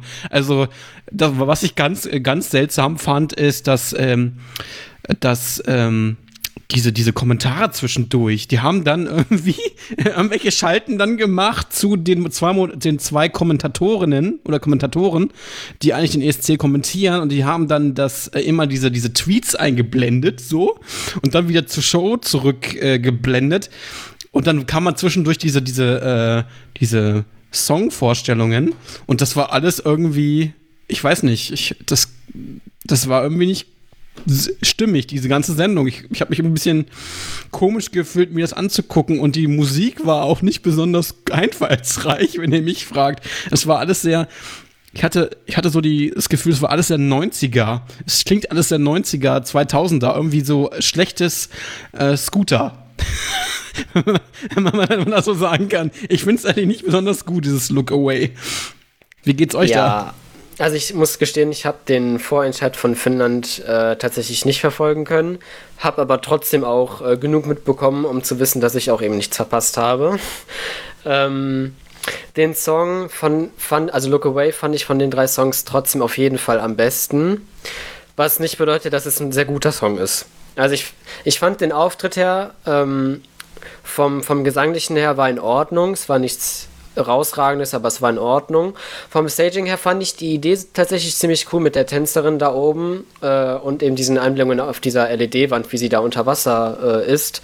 Das fand ich relativ innovativ. Da kann ich mir vorstellen, vom Staging her kann man da auch sicherlich noch äh, was reißen und das auch dann relativ gut machen. Aber wie gesagt, der Song ist halt ganz in Ordnung. Ich bin mir aber auch nicht sicher, ob der sich dann wirklich qualifiziert oder nicht.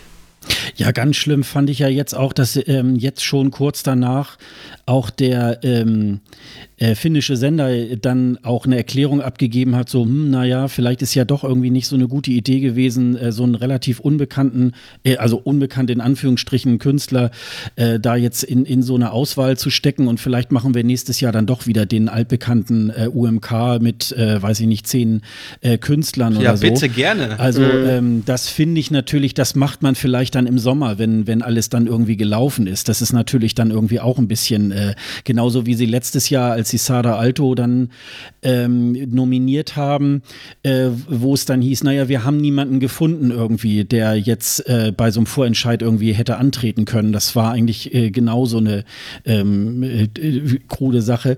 Und da das jetzt natürlich, ähm, also Sarah Alto hatte ja zumindest irgendwie auch, äh, auch einen Namen, auch über Finnland hinaus.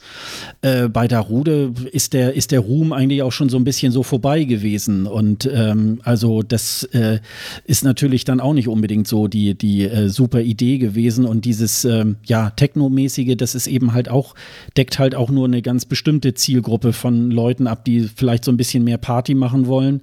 Aber ich glaube, das ist ja irgendwie halt dann auch nichts, wo viele Leute für anrufen würden, ne? Ja, vor allem, ich finde, wenn man intern bestimmt, wer zum ESC fährt, also den Künstler festsetzt, dann muss das auch wirklich jemand sein, der Power hat, der was raushauen kann. Das war bei Sarah Alto in dem Sinne schon der Fall, wie du es eben gesagt hast. Sie hatte ihren Namen gerade in Finnland. Man weiß, sie wollte schon länger zum ESC. Sie kann gut performen, sie kann gut singen, sie hat auch ihre guten Songs gehabt. Ähm, Gut, das Ergebnis war jetzt letztes Jahr leider auch nicht viel besser. Das war meiner Meinung nach größtenteils durch das Staging bedingt, aber das kann man jetzt diskutieren, wie man will. Jedenfalls finde ich es dann aber ein Fehler, jemanden wie Darut, also ein One-Hit-Wonder, sage ich jetzt mal mehr oder weniger, hinzuschicken, der an sich einfach auch keinen richtigen Bezug zum ESC hat oder wo man nicht hundertprozentig sagen kann, der wird krass sein, wie das jetzt beispielsweise bei Zypern ist. Kann man vom Song auch halten, was man will, aber man weiß bei ihr, sie ist eine gute Performerin. So, und dann macht man sowas, dann bestimmt man das intern. Aber wenn dann sogar dann nur solche Songs wie jetzt von Finnland dabei rauskommen, dann äh, sollte man wirklich vielleicht besser zu einem normalen Vorentscheid zurückkehren mit zehn Künstlern, zehn Songs, wie auch immer. Dann bleiben wir mal weiter in äh, Skandinavien und gehen nach Dänemark mit Leonora, Love is Forever. Äh, in Herning fand äh, der diesjährige dänische ESC-Vorentscheid äh, Dansk Melodie Grand Prix statt. Zehn Beiträge standen zur Auswahl, von denen dreien ins Superfinale einzogen. Daru daraus setzte sich die 20-jährige Leonora Kolmor Jepsen gegen Sigmund Trondheim und das dänisch-grönländische Duo Juli und Nina durch. Leonoras Song Love is Forever ist überwiegend in Englisch. Es gibt aber auch eine dänische, französische oder und auch eine deutsche Passage. Tja. Ja. Ich sag mal, das Schweigen sagt schon viel über den Song aus. Also ich, ähm, ich muss, ja, sag mal, ich bin gespannt, was, was du für eine Meinung dazu hast. Ähm, ich finde ihn an sich ganz liebevoll, aber wenn man schon sagt, dass ein Song ganz liebevoll ist, weiß man, dass er beim ESC im Normalfall keine Chance hat. Also, ich weiß nicht. Ich, wie gesagt, ich finde ihn ganz süß. Ich finde auch die Künstlerin ganz gut. Aber das ist meiner Meinung nach so ein belangloser und ESC-typisch kitschiger Song, den man sich vorstellt, wenn man an den ESC denkt. Nee, also ich verstehe absolut nicht, wie dieser Song gewinnen konnte. Okay, ich, ich habe da eine ganz andere Meinung. Ich liebe ihn. Ich liebe diesen Song. Es ist eine, das ist eine Dauerschleife, die bei mir gerade läuft. Ich, ich mag ihn wirklich sehr, sehr gerne. Und ich habe, als ich die ersten die Songs, die, als sie veröffentlicht worden sind, alle mal durchgehört habe, habe ich gemeint, der muss eigentlich gewinnen. Alles andere wäre komisch. Wenn der nicht gewinnt, dann wäre dann. Und es ist ja auch so gekommen, dass Leonora gewonnen hat. Und ähm, ich mag ihn wirklich sehr, sehr gerne, diesen Song. Das ist toll. Ich, ich weiß nicht, er ist anders als das, was wir bisher in so einem Line-Up haben. Ähm, und das ist das Besondere, das ist, der hat irgendwas Besonderes, was, was, was man irgendwie entweder gut oder schlecht finden kann, aber ich finde es irgendwie gut. Und wie er dann abschneidet, das weiß ich ja natürlich auch nicht, aber ich hoffe, dass sie damit ins Finale kommen. Zumindest das, weil äh, der Song irgendwie was hat, wo ich sagen, wo ich zuhören einfach muss, weil er so süß ist und so, so, so, ja, so unten geblieben, ne? also so Symp Sympath Sympathie hat, die ein anderer Song bisher so nicht hat. Ja, stimme ich dir zu. Man muss da natürlich aber halt auch schon bedenken, Dänemark ist ja im zweiten Halbfinale in der ersten Hälfte. Und wenn man jetzt so die ganzen Songs kennt, würde ich zumindest sagen, dass das zweite Halbfinale dann doch wesentlich stärker ist. Und klar, das kann zum Vorteil für Dänemark sein. Das ist halt nun mal kein Power-Song, wo man jetzt ein richtig krasses Staging mit Tänzern und Background-Sängern erwartet. Aber ich befürchte, dass er eher vergessen wird. Also ich sag mal, mein Favorit beispielsweise war tatsächlich Siegmund, der ja in den Wetten von Dänemark auf dem letzten Platz, glaube ich, die ganze Zeit über war. Ist im Endeffekt Dritter geworden, immerhin. Ähm, aber ja, also ich sag mal, für mich ist Dänemark dieses Jahr eigentlich nach meinem Geschmack relativ weit raus. Aber vielleicht ist es halt so ein Surprise-Qualifier, wie es auch Litauen letztes Jahr war, wo ja tatsächlich auch nicht viele dran gedacht haben, ist aber eben weitergekommen ist, weil es eben so unauffällig ist. Ja, es könnte schwer, es könnte schwer haben, äh, ins Finale zu kommen.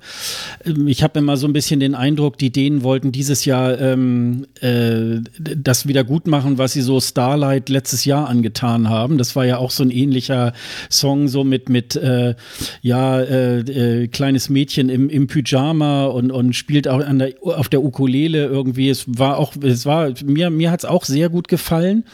Ähm, aber es ist ja natürlich manchmal auch so ein bisschen so, naja, es muss ja halt einem größeren Publikum auch gefallen. Und äh, das Lied hat natürlich so ein bisschen was, ähm, äh, auch ein bisschen was von so einem Werbesong, ne? Also man stellt sich da irgendwie einen Computerhersteller, der dann das so mit diesem Song so untermalt und ha, und die Bedienung dieses Computers ist ja so leicht und äh, das untermalen wir jetzt mal so mit diesem Song. So, äh, das könnte, das könnte es natürlich irgendwie auch sein.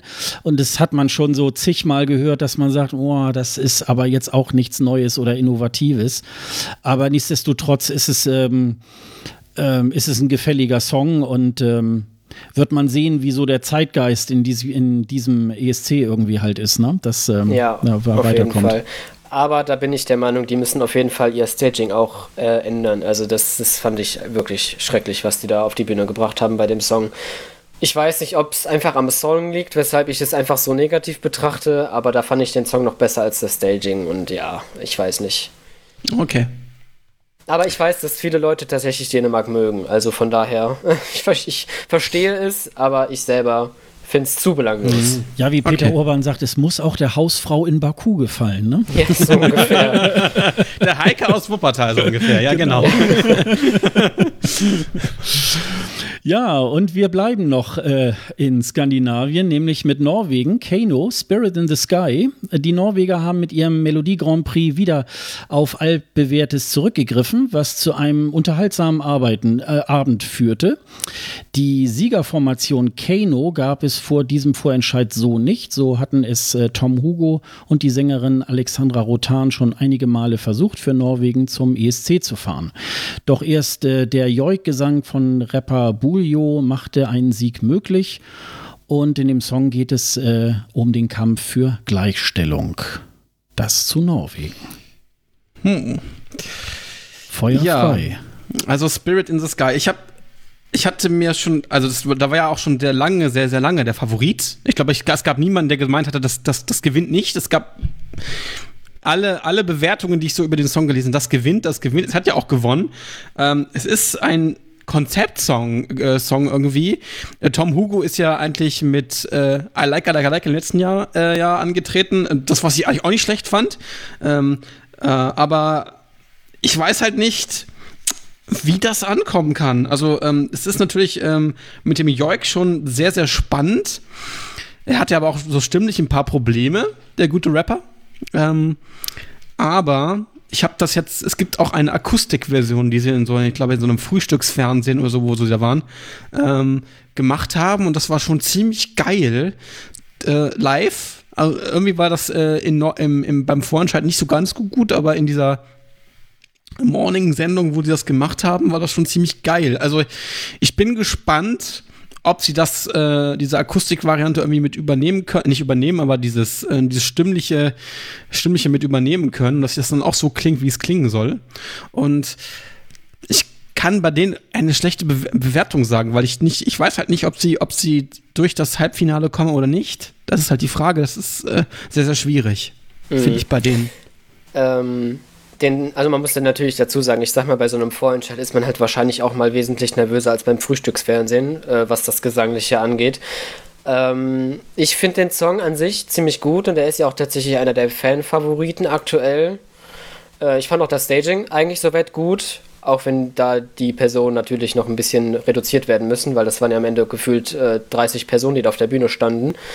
Ähm, ich weiß nur nicht, also ich persönlich fand den Song vor der Live-Performance auch sehr gut. Bei der Live-Performance hat mich, ich sage immer schön, so der Froschgesang dann äh, nicht mehr so überzeugt, der dann da zwischendurch kam. Also da, die Live-Stimme hat mir live bisher noch absolut gar nicht gefallen. Aber dadurch, dass es auffällig ist, kann es natürlich auch wieder was Positives sein, was eben viele lustig finden oder cool finden. Nur ich finde, dass aktuell ähm, dieser Froschgesang eben das Ernste aus diesem Song rausnimmt und es eben ein bisschen ins Lustige zieht, was, glaube ich, dem Song jetzt nicht unbedingt zugute kommt. Ich glaube aber schon, dass sie mit dem richtigen Staging sich schon gut qualifizieren können. Das denke ich schon. Okay. Sascha, und du? Was sagst du dazu?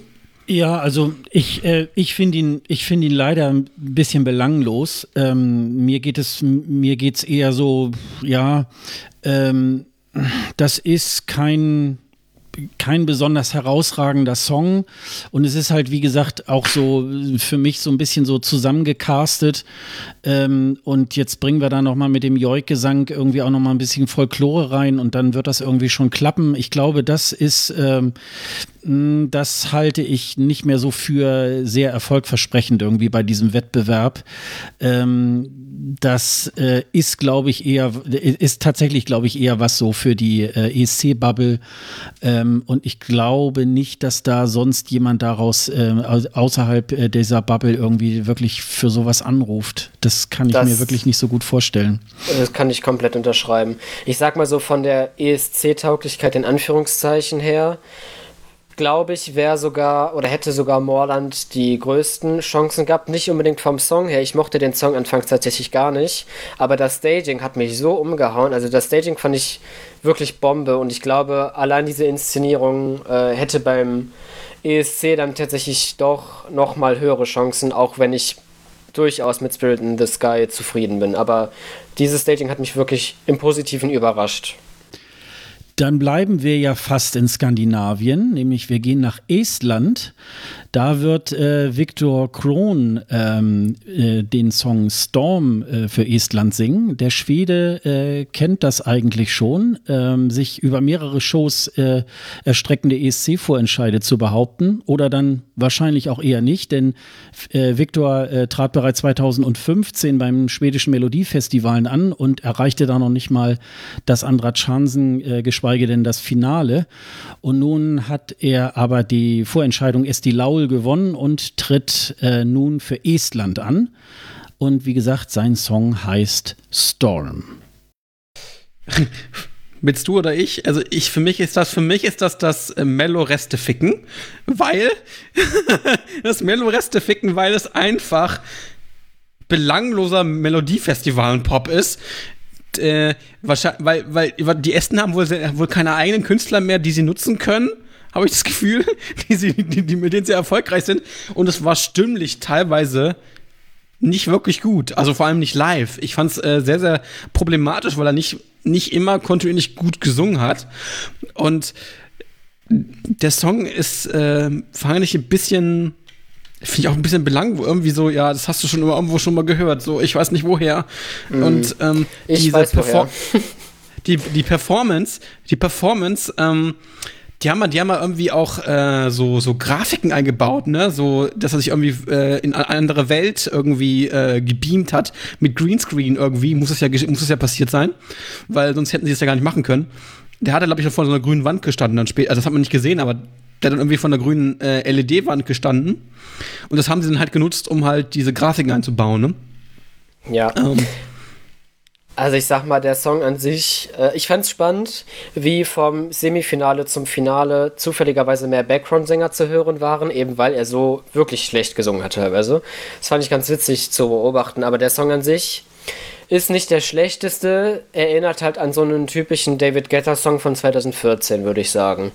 So, hm, okay, dements ja. mhm. dementsprechend, ähm, von der Studioversion her fand ich den tatsächlich ganz gut. Es war nicht mein Favorit. Ähm, aber der Live-Auftritt hat es dann halt auch wieder ziemlich versaut vom, vom Gesang her einfach. Es war wirklich, es war wirklich nicht gut. Ähm, und auch das Reimschema im Refrain, a storm, nee, a man like this can break a storm like this, oder wie das ist. Äh, this, ja, äh, this auf this. Also da habe ich von Stick äh, Resta halt auch ein bisschen mehr erwartet, so vom Textlichen her alleine schon. Also ich sag mal, ja, ich weiß nicht, da haben mir seine anderen beiden Lieder 2015 und 2016 doch nochmal besser gefallen als das, was er jetzt da fabriziert hat. Ja, das Staging möchte gerne so ein bisschen äh, davon ablenken, dass er nicht so gut singt. Also ähm, ja. das geht irgendwie auch los. Er hat ja eine Gitarre in der Hand, äh, dann plötzlich wupp, schwupps ist seine Gitarre weg. So, mhm. das ist ja auch so ein alter, so ein alter Trick irgendwie.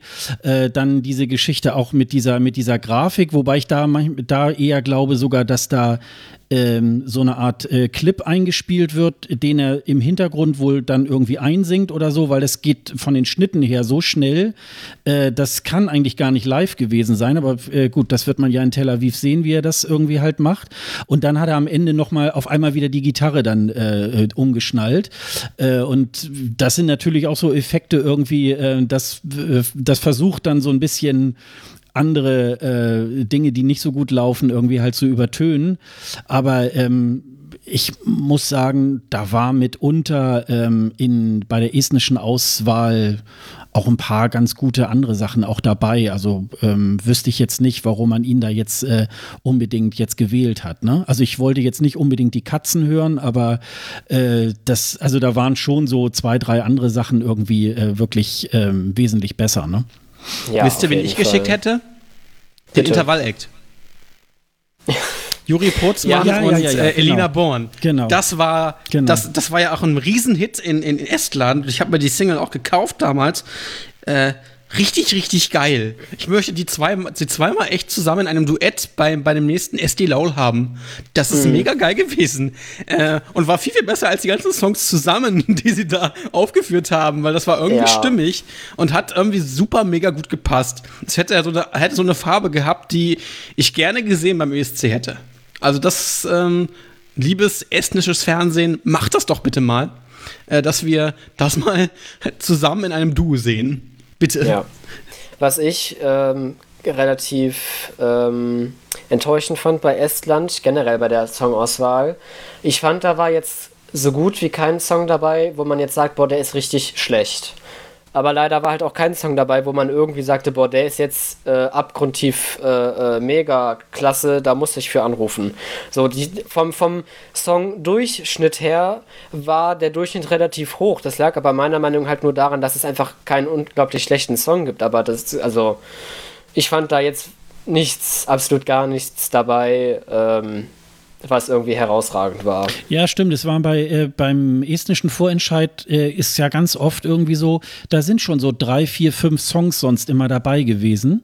Ja. Die, wo man sagt, ja, die könnten eigentlich alle irgendwie zum, zum äh, ESC geschickt werden. Mhm. Aber das war tatsächlich dieses Jahr äh, gar nicht. Also nee, vor allem, wenn man dann so, eine, äh, so ein Ergebnis von letztem Jahr sieht, äh, wo die sich ja wirklich was getraut haben, weil Operngesang grundsätzlich, mit Ausnahme von Italien beispielsweise, ja nicht gut ankommt beim ESC oder sich oft nicht gut platziert hat äh, haben die schon echt was Gutes herausgehauen. Und von daher habe ich halt auch ein bisschen gehofft, dass jetzt entsprechend wieder irgendwas Außergewöhnliches kommt, auch wenn es jetzt vielleicht keine Opern, kein Operngesang ist oder sowas. Aber irgendwie, wo sie gemerkt hätten, von wegen, oh, es ist eigentlich ganz gut, wenn wir was schicken, was nicht normal ist, aber das haben sie dann irgendwie doch verpeilt. Oder vielleicht gab es halt auch einfach keine Bewerber, die sich so etwas getraut haben. Also, mhm. ja. Äh, der Vorentscheid, ähm, äh, wie ist da eure Meinung? Wie, wie war der so? Das waren ja mit zwei Vorrunden und dann dem Finale. Das ging dann irgendwie auch über drei Samstage. Ja, geht.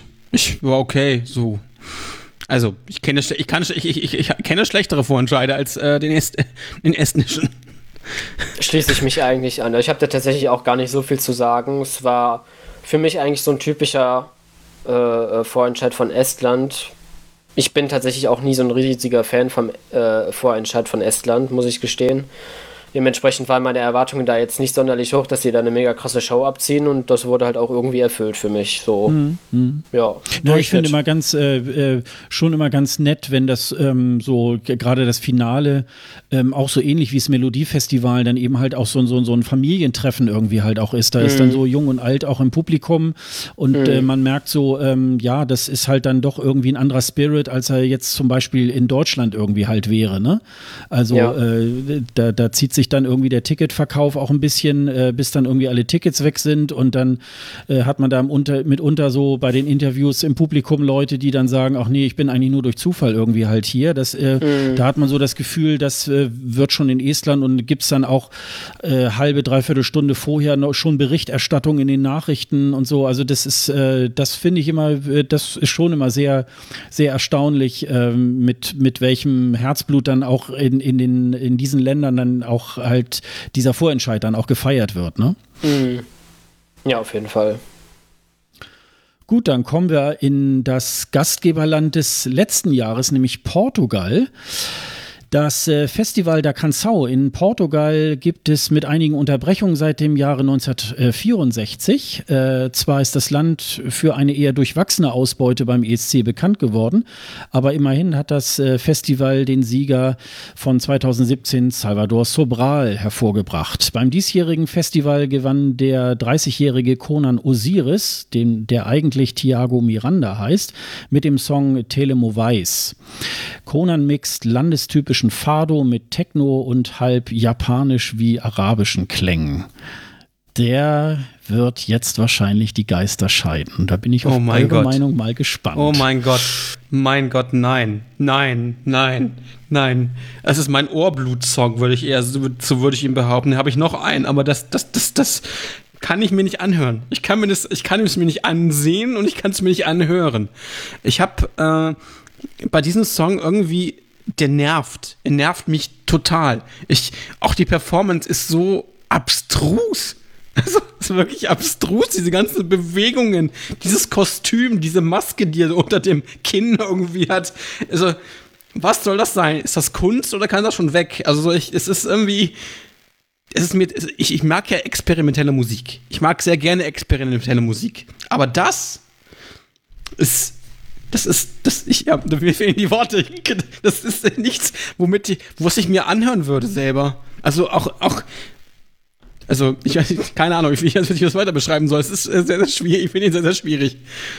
Ja, also ich denke auch eher, dass es weg kann und dass es keine Kunst ist. also, was, was mich verwundert, ist, dass es ja von der Fanbase her tatsächlich einer, äh, vielleicht nicht einer der Favoriten, aber sehr oft in der Top 10 ist. Und ich kann es auch tatsächlich überhaupt nicht nachvollziehen. Ich fand nicht, dass bei Portugal dieses Jahr irgendwas Gutes, Brauchbares dabei gewesen ist, ja. wie es meiner Meinung nach oft bei Portugal leider ist. ähm, nee, aber ich sag mal, ja, es ist anders, aber nein, es ist nicht gut. Also ich, ich finde es auch, auch sehr schrecklich. Ich, ich wünschte, ich könnte nachvollziehen, warum so viele Leute in der Fanbubble dann doch den Song so sehr abfeiern, aber auch vom Staging her. Äh, den Tänzer fand ich weder passend noch äh, hat der sich äh, sonderlich zum Song irgendwie bewegt, dass ich jetzt sage, äh, dass ich den Song dadurch irgendwie besser finde. Also für mich auch auf jeden Fall einer der letzten Plätze tatsächlich bisher. Naja, der geht halt nicht so gängig ins Ohr wie manches, was so bei NDR 2 oder, oder WDR 3 oder keine mhm. Ahnung irgendwie halt läuft. Ja. Äh, ähm, das, äh, ja, ähm, also mir ist halt äh, zum Beispiel bei der, bei der Performance irgendwie halt aufgefallen, ähm, ja, das ist eben halt sehr experimentelle Musik und sie mhm. haben dann eben halt auch so eine, ja, sehen aus so, sie irgendwie äh, so, so äh, Vögel oder so sind sie da verkleidet, er und der Tänzer. Und dann haben sie aber trotzdem so, so, ähm, so komische Treter irgendwie han, äh, halt an, irgendwie, äh, die da überhaupt. Von einer großen Marke. Diesem, ja, aber die da, die da überhaupt nicht dazu passen. Also das, ähm, das ist dann, äh, dann so kostümtechnisch auch gar nicht so irgendwie halt zu Ende gedacht. Mhm. Ähm, ja, und äh, also was mich da so ein bisschen, äh, bisschen stört, ähm, ich glaube, das hat schon seine Berechtigung auch beim ESC, aber dann ist es dann letztendlich, geht es dann irgendwie um äh, um, um das Handy. Und äh, ich habe es dann mir, also ich bin des Portugiesischen jetzt nicht äh, mächtig, habe es dann eben halt über so eine gängige Übersetzung irgendwie, da geht es dann darum, irgendwie, ja, ich werde das Handy zerstören und, und äh, äh, gebe es mir. Und also es, äh, das hat wahrscheinlich noch einen sehr tieferen Sinn noch irgendwie, der sich dann durch diese Übersetzung auch jetzt nicht so äh, herleiten lässt. Und trotzdem ist es dann so ein bisschen, das war ja, glaube ich, auch beim deutschen Vorentscheid war es ja auch irgendwie ein Song, wo es dann, oh, legt mal das Handy weg. Das ist so, das sind dann so, so gängige, äh, so, so äh, gesellschaftliche Kritik irgendwie, ja, und die neuen Medien sozusagen machen uns jetzt irgendwie das Leben schwer und äh, das packen wir dann jetzt nochmal so, so ganz äh, komisch äh, aufgeblasen da nochmal in diese, in so einen Song irgendwie halt rein. Ähm, also, äh, ja, also zum einen, ich glaube, das hat sicherlich seine Berechtigung. Ich glaube, das ist aber hier an der Stelle tatsächlich ein bisschen sehr bemüht. Also ähm, oh ja, deswegen oh ja. denke ich mal, ähm, ja, das wird wohl nichts fürs Finale. Ja. Wobei, da muss man immer zu sagen, also ich sag mal, 90 Prozent haben halt 2017 auch den Cyborder absolut nicht ausstehen können. Und ich sag mal, ich glaube jetzt absolut nicht, dass das in irgendeiner Weise ein Gewinnersong ist oder auch Top 5 oder Top 10. Aber wenn diese 10 Prozent die diesen Song nun mal abfeiern, weil er so komplett schräg und anders ist, dann auch wirklich für ihn anrufen, dann wird es halt trotzdem was. So, deswegen finde ich, kann man bei dem Song absolut gar nicht einschätzen, ob der jetzt mega floppt oder mega durch die Decke geht. Das finde ich bei dem Song. Ich finde, bei vielen Songs kann man das ganz gut vorhersehen. Aber bei Portugal ist einer der wenigen Länder, wo ich gar nicht mich dazu traue, irgendwie zu sagen, wie das abschneiden wird. Ja, es könnte so ein bisschen der Effekt sein, ähm, wenn der normale Zuschauer äh, so völlig genervt ist von der Line-Up und sagt, oh, das mhm. hört sich ja alles gleich an wie Radio. Und dann kommt Portugal, dann ist so ein bisschen so der, der Lordi-Effekt, äh, wo man dann sagt, oh ja, den wählen wir jetzt irgendwie, denn der ist außergewöhnlich. Ne? Das, ja. äh, das könnte dann, das könnte schon dazu führen. Aber ich glaube nicht, dass wir nächstes Jahr wieder nach Portugal fahren. Das äh, kann ich mir eigentlich nicht wirklich vorstellen. Vor allem nach der Argumentation muss man beachten, aber dazu kommen wir ja jetzt auch im nächsten Punkt, äh, dass es ja halt auch noch einen anderen Song gibt, der mhm. sehr anders ist äh, in dem Halbfinale. Aber da kommen wir ja jetzt gleich dann zu. Genau, dann leiten wir doch gleich mal zu Island über. Ähm, zu Hattari. Ähm, als bekannt wurde, dass Israel den Eurovision Song Contest 2019 austragen wird, schlossen sich über 16.000 Isländer einer Petition an, einen ESC in Israel zu boykottieren. Doch so konsequent verhielt man sich beim Sender RUV dann doch nicht und veranstaltete den alljährlichen Vorentscheid Söngver Kepnin. Namhafte Künstler wie Frederik Omar von 2008 und äh, Hera Björk 2010 gaben dem Vorentscheid die Ehre. Aber in dieser aufgeheizten Stimmung entschied man sich schließlich für den Technobeat von Hattari. Äh, sie gaben im Vorfeld schon bekannt, dass sie mit ihrem Auftritt zum Protest gegen die israelische Politik aufrufen werden. Feuerfrei. Feuerfrei ist gut. Äh, holt euch äh, Kopfhörer mit oder, oder Oropax, weil das ist etwas, was ich, auch, was ich mir auch nicht anhören kann. Also ich kann, das, das, das würde ich mir nicht mal privat anhören. Ich bin schon ein bisschen experimentell, was äh, so ähm, äh, Musik anhören aber, angeht, aber das, das ist schlechter als Rammstein und ähm, es ist nur Geschreie. Die Kostüme gehen eigentlich überhaupt nicht. Also die sind, die sind so ein bisschen fetischmäßig angezogen. Ähm, mit so komischen Masken und äh, äh, das ist Ah, das hat sowas von einer BDSM-Show. Also ich weiß nicht, also für mich ist das ein Song, der, ich glaube, polarisiert, aber ich glaube nicht, dass der in der breiten Masse so gut ankommen wird, wie man sich das oder wie sie sich das vorstellen. Ich, auch wenn sie äh, sehr, ja, sehr, ex sehr extrem sind, sage ich mal. Und genau das Extreme ist das, wo ich mir tatsächlich ziemlich sicher bin, dass Island seit langem mit eines der besten Ergebnisse bekommt bisher. Ich bin vom Song her auch absolut gar kein Fan. Ich finde es auch, also ich höre kein Metal, Techno, was auch immer das jetzt genau ist, irgendwas dazwischen. Ähm, ich bin, also das, obwohl ich halt auch eigentlich für jedes Genre soweit offen bin, gerade beim ESC. Das Lied an sich finde ich auch eine totale Katastrophe. Aber das ist meiner Meinung nach Katastrophe genug, sodass genug Leute dafür anrufen werden. Also ich sag mal, ich bin mir ziemlich sicher, dass es sich fürs Finale qualifiziert. Da will ich mich dann aber auch nicht dran trauen, wie es im Finale abschneidet, aber dass es sich qualifiziert, da bin ich mir relativ sicher. Wahrscheinlich aber eher durch das Telewort als durch die Jury, weil ich sag mal, äh, ich glaube nicht, dass die Jury da jetzt wesentlich viele Punkte für bekommt. Es ist einfach, es ist einfach so verrückt genug, äh, das, das ist so verrückt, was bei Portugal vielleicht meiner Meinung nach noch fehlt, um eben bei den Zuschauern dann doch in dem Sinne gut anzukommen, dass man dafür das Verrückte tatsächlich dann doch anruft, weil die anderen Songs vielleicht zu sehr nach Radio klingen. Ja, ja. aber ich glaube, mit Hattari können glaube ich, mehr Leute was anfangen als Portugal. Genau, das also, ja, okay. Ne? Ja. Also ich glaube, ja. das ist schon, und die, ähm, die isländische Musikwelt ist ja schon auch sehr schräg. Also das sind ja, das ist ja nicht nur Hera Björk oder wie sie alle heißen, sondern das, das ist ja schon teilweise sehr, sehr schräge Musik. Ähm, also die, die, ähm, ich, ich, würde das auch mal sagen, also die, die Juries sind ja immer so, das ist ja immer so eine Blackbox, weil man gar nicht weiß, wer, wer sitzt da nachher so im Endeffekt da drin und äh, wer hat da vielleicht so das ein oder andere Verständnis oder, oder hat auch irgendwie einen Draht zu Wacken oder so. Ähm, ich glaube schon, dass äh, das äh, sicherlich mal wieder äh, Island nach vielen Jahren mal wieder ins Finale irgendwie halt bringen würde.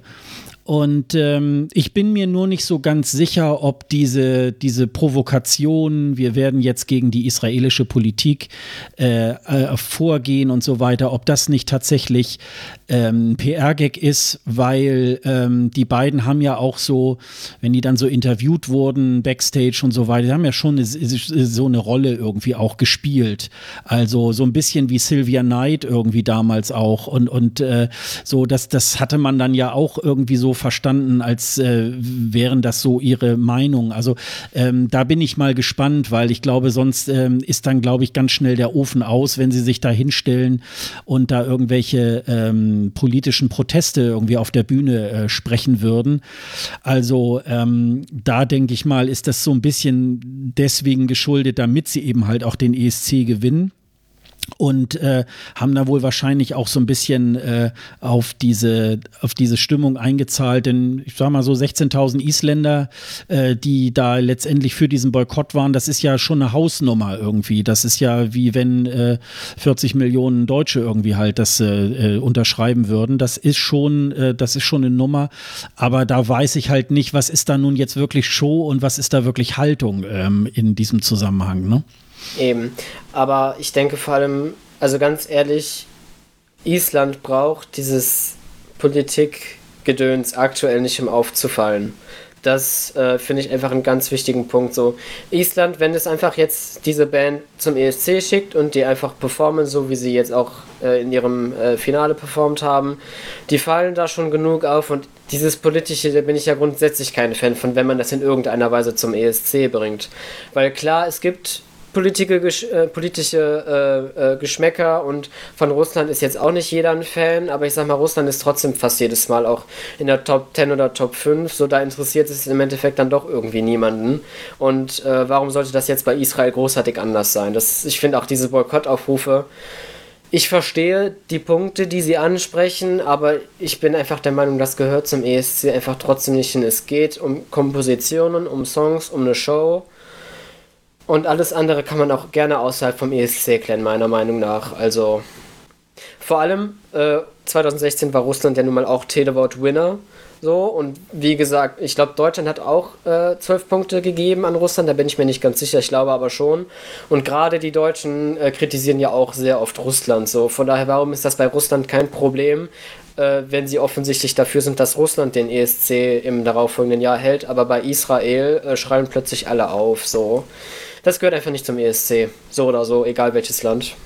Na, ich denke immer so, die Politik spielt, glaube ich, immer eine Rolle, ähm, wenn der Song, glaube ich, schwach ist. Und dann äh, ja. versucht man sich dann eben eher daran zu orientieren, was ist denn das für ein Land? Ach ja, finde ich jetzt irgendwie doof. Und ich glaube, dann, äh, dann sticht auch wieder mehr so irgendwie ähm, das schlechte, ähm, der schlechte Ruf irgendwie zum Beispiel äh, Russland. Wenn jetzt der russische Song nicht so doll ist, irgendwie, dann sagen ja gut, das hat wohl wieder Putin irgendwie halt geschickt. Und es ist ja, ja halt, ähm, ja, also so wie das zum Beispiel auch mit Weißrussland ist, irgendwie da, dieses, dieses Paar, was da 2016 da, äh, 2017 angetreten ist, irgendwie, es war eigentlich ein äh, super netter äh, kleiner mhm. Song irgendwie. Und dann hat man auch ganz schnell vergessen, oh, das äh, kommt aus der Diktatur Weißrussland. Richtig, ne? richtig. Und äh, ich glaube, das, ähm, das spielt, glaube ich, Politik spielt schon immer eine Rolle, aber ähm, je mehr äh, der Song besser wird, ähm, weil man ja auch immer sagt, so, ja, und wir Deutschen haben ja so einen schlechten Ruf und dann mm. muss halt nur mhm. eine Lena kommen und dann ist das alles ja. vergessen und wir kriegen von vielen Ländern zwölf oder hohe Punkte. Ne? Ja, ich sag mal, Michael Schulte letztes Jahr war ja das beste Beispiel. Mhm. Seit Jahren galten wir als äh, total unbeliebt international und Angela Merkel und die Politik mag ja keiner im Ausland und trotzdem konnte Michael Schulte den vierten Platz bekommen und ein paar Zwölfer. So, also das war meiner Meinung nach das beste Beispiel, warum es beim ESC einfach nicht um Politik beim Voting geht, sondern um gute oder schlechte Songs. Dann machen wir weiter mit einem Land, äh, unserem Nachbarn. Ne? Ja, genau. Und zwar mit Österreich, äh, mit äh, Panda. Ähm, seit 2017 bestimmt der ORF seinen Künstler für den Eurovision Song Contest intern. Nach dem erfolgreichen dritten Platz von Cesar Sampson äh, schickt man in 2019 die 31-jährige Gabriela Horn aus der Steiermark, die sich Penda nennt. Ihr Debütalbum Evolution hat die Steirerin 2018 herausgebracht und damit einiges Aufsehen in ihrem Land erregt. Sie schreibt nicht nur ihre Songs selbst, sondern hat das Album auch sogar selbst produziert.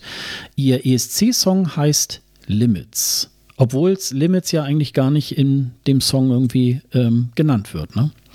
Ich glaube nee. tatsächlich nicht, ja, nee. das stimmt. Nee, stimmt. Ja, ähm, sehr besonderer Song, finde ich. Um, das Video ist auch ziemlich gut gemacht, was sie da produziert hat jetzt als offizielles äh, Musikvideo. Ich bin gespannt, wie sie das live umsetzt. Es ist schon sehr getragen, aber irgendwie auch hat etwas Besonderes. Und ich weiß halt nicht, wie so etwas ankommt. Also das, das Problem, was ich eher mit dem Song habe, ist, dass es beim ersten Mal hören nicht gleich im Ohr hatte. Also nicht irgendwie gleich damit mich identifizieren konnte. Und da bin ich echt gespannt, wie sie das in dem, in dem Staging lösen werden. Und mal, mal schauen, also ob die wieder einen ähnlichen Platz machen werden wie letztes Jahr. Keine Ahnung. Ja, also ich äh, habe erstmal auch tatsächlich was ganz anderes erwartet vom Song her. Ähm, Panda ist ja, soweit ich weiß, eher für ihre Elektro-Lieder bekannt, Elektropop oder was sie genau macht. Äh, deswegen war das ja jetzt doch irgendwie was komplett anderes, wo man jetzt nicht so drauf eingestellt war, wenn man sich äh, bei ihr so ein bisschen erkundigt hat. Ich finde den Song auch sehr interessant. Ähm, ich fand auch das Musikvideo tatsächlich ziemlich gut, weil es ein intimer Song ist und entsprechend auch ein sehr persönliches Musikvideo war, einfach weil sie da gesessen hat und auch ihre Emotionen gezeigt hat. Sie hat ja da die ein oder andere Träne verloren und es einfach meiner Meinung nach sehr glaubhaft rübergebracht hat. Und ich bin selten dieser Meinung wie jetzt, aber ich hoffe, dass sie das Staging vom Musikvideo tatsächlich eins zu eins übernimmt und es genauso einfach auch auf der Bühne macht.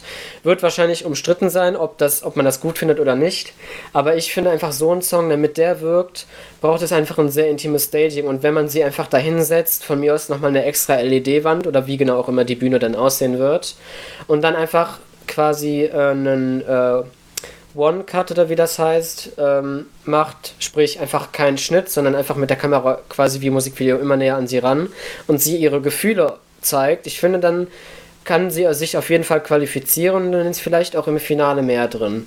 Auf der anderen Seite, falls sie es nicht so macht, glaube ich oder bin ich der Meinung, dass äh, das tatsächlich nichts wird, weil der Song alleine reicht meiner Meinung nach nicht, äh, um sich da zu qualifizieren. Ja, das ist ja eine sehr reduzierte Nummer und äh, genau. da gebe ich Dennis recht. Ähm, das wird, glaube ich, äh, so ein Drahtseilakt sein, äh, das so wie in dieser Studioversion auch gesanglich so hinzukriegen. Genau. Das ist das ja schon schwierig. sehr leise, ja. zerbrechlich und ja. da wirklich, äh, und da ist auch jeder Ton sehr äh, genau gesetzt. Und wenn da so ein paar Töne irgendwie schon schief gehen, dann kann irgendwie schon der, der, der Song wirklich davon kaputt gehen. Ja. Ich vermute eher, ähm, so wie man auch so äh, andere äh, Clips von ihr kennt, dass sie, glaube ich, eher was mit Tänzern, glaube ich, machen wird.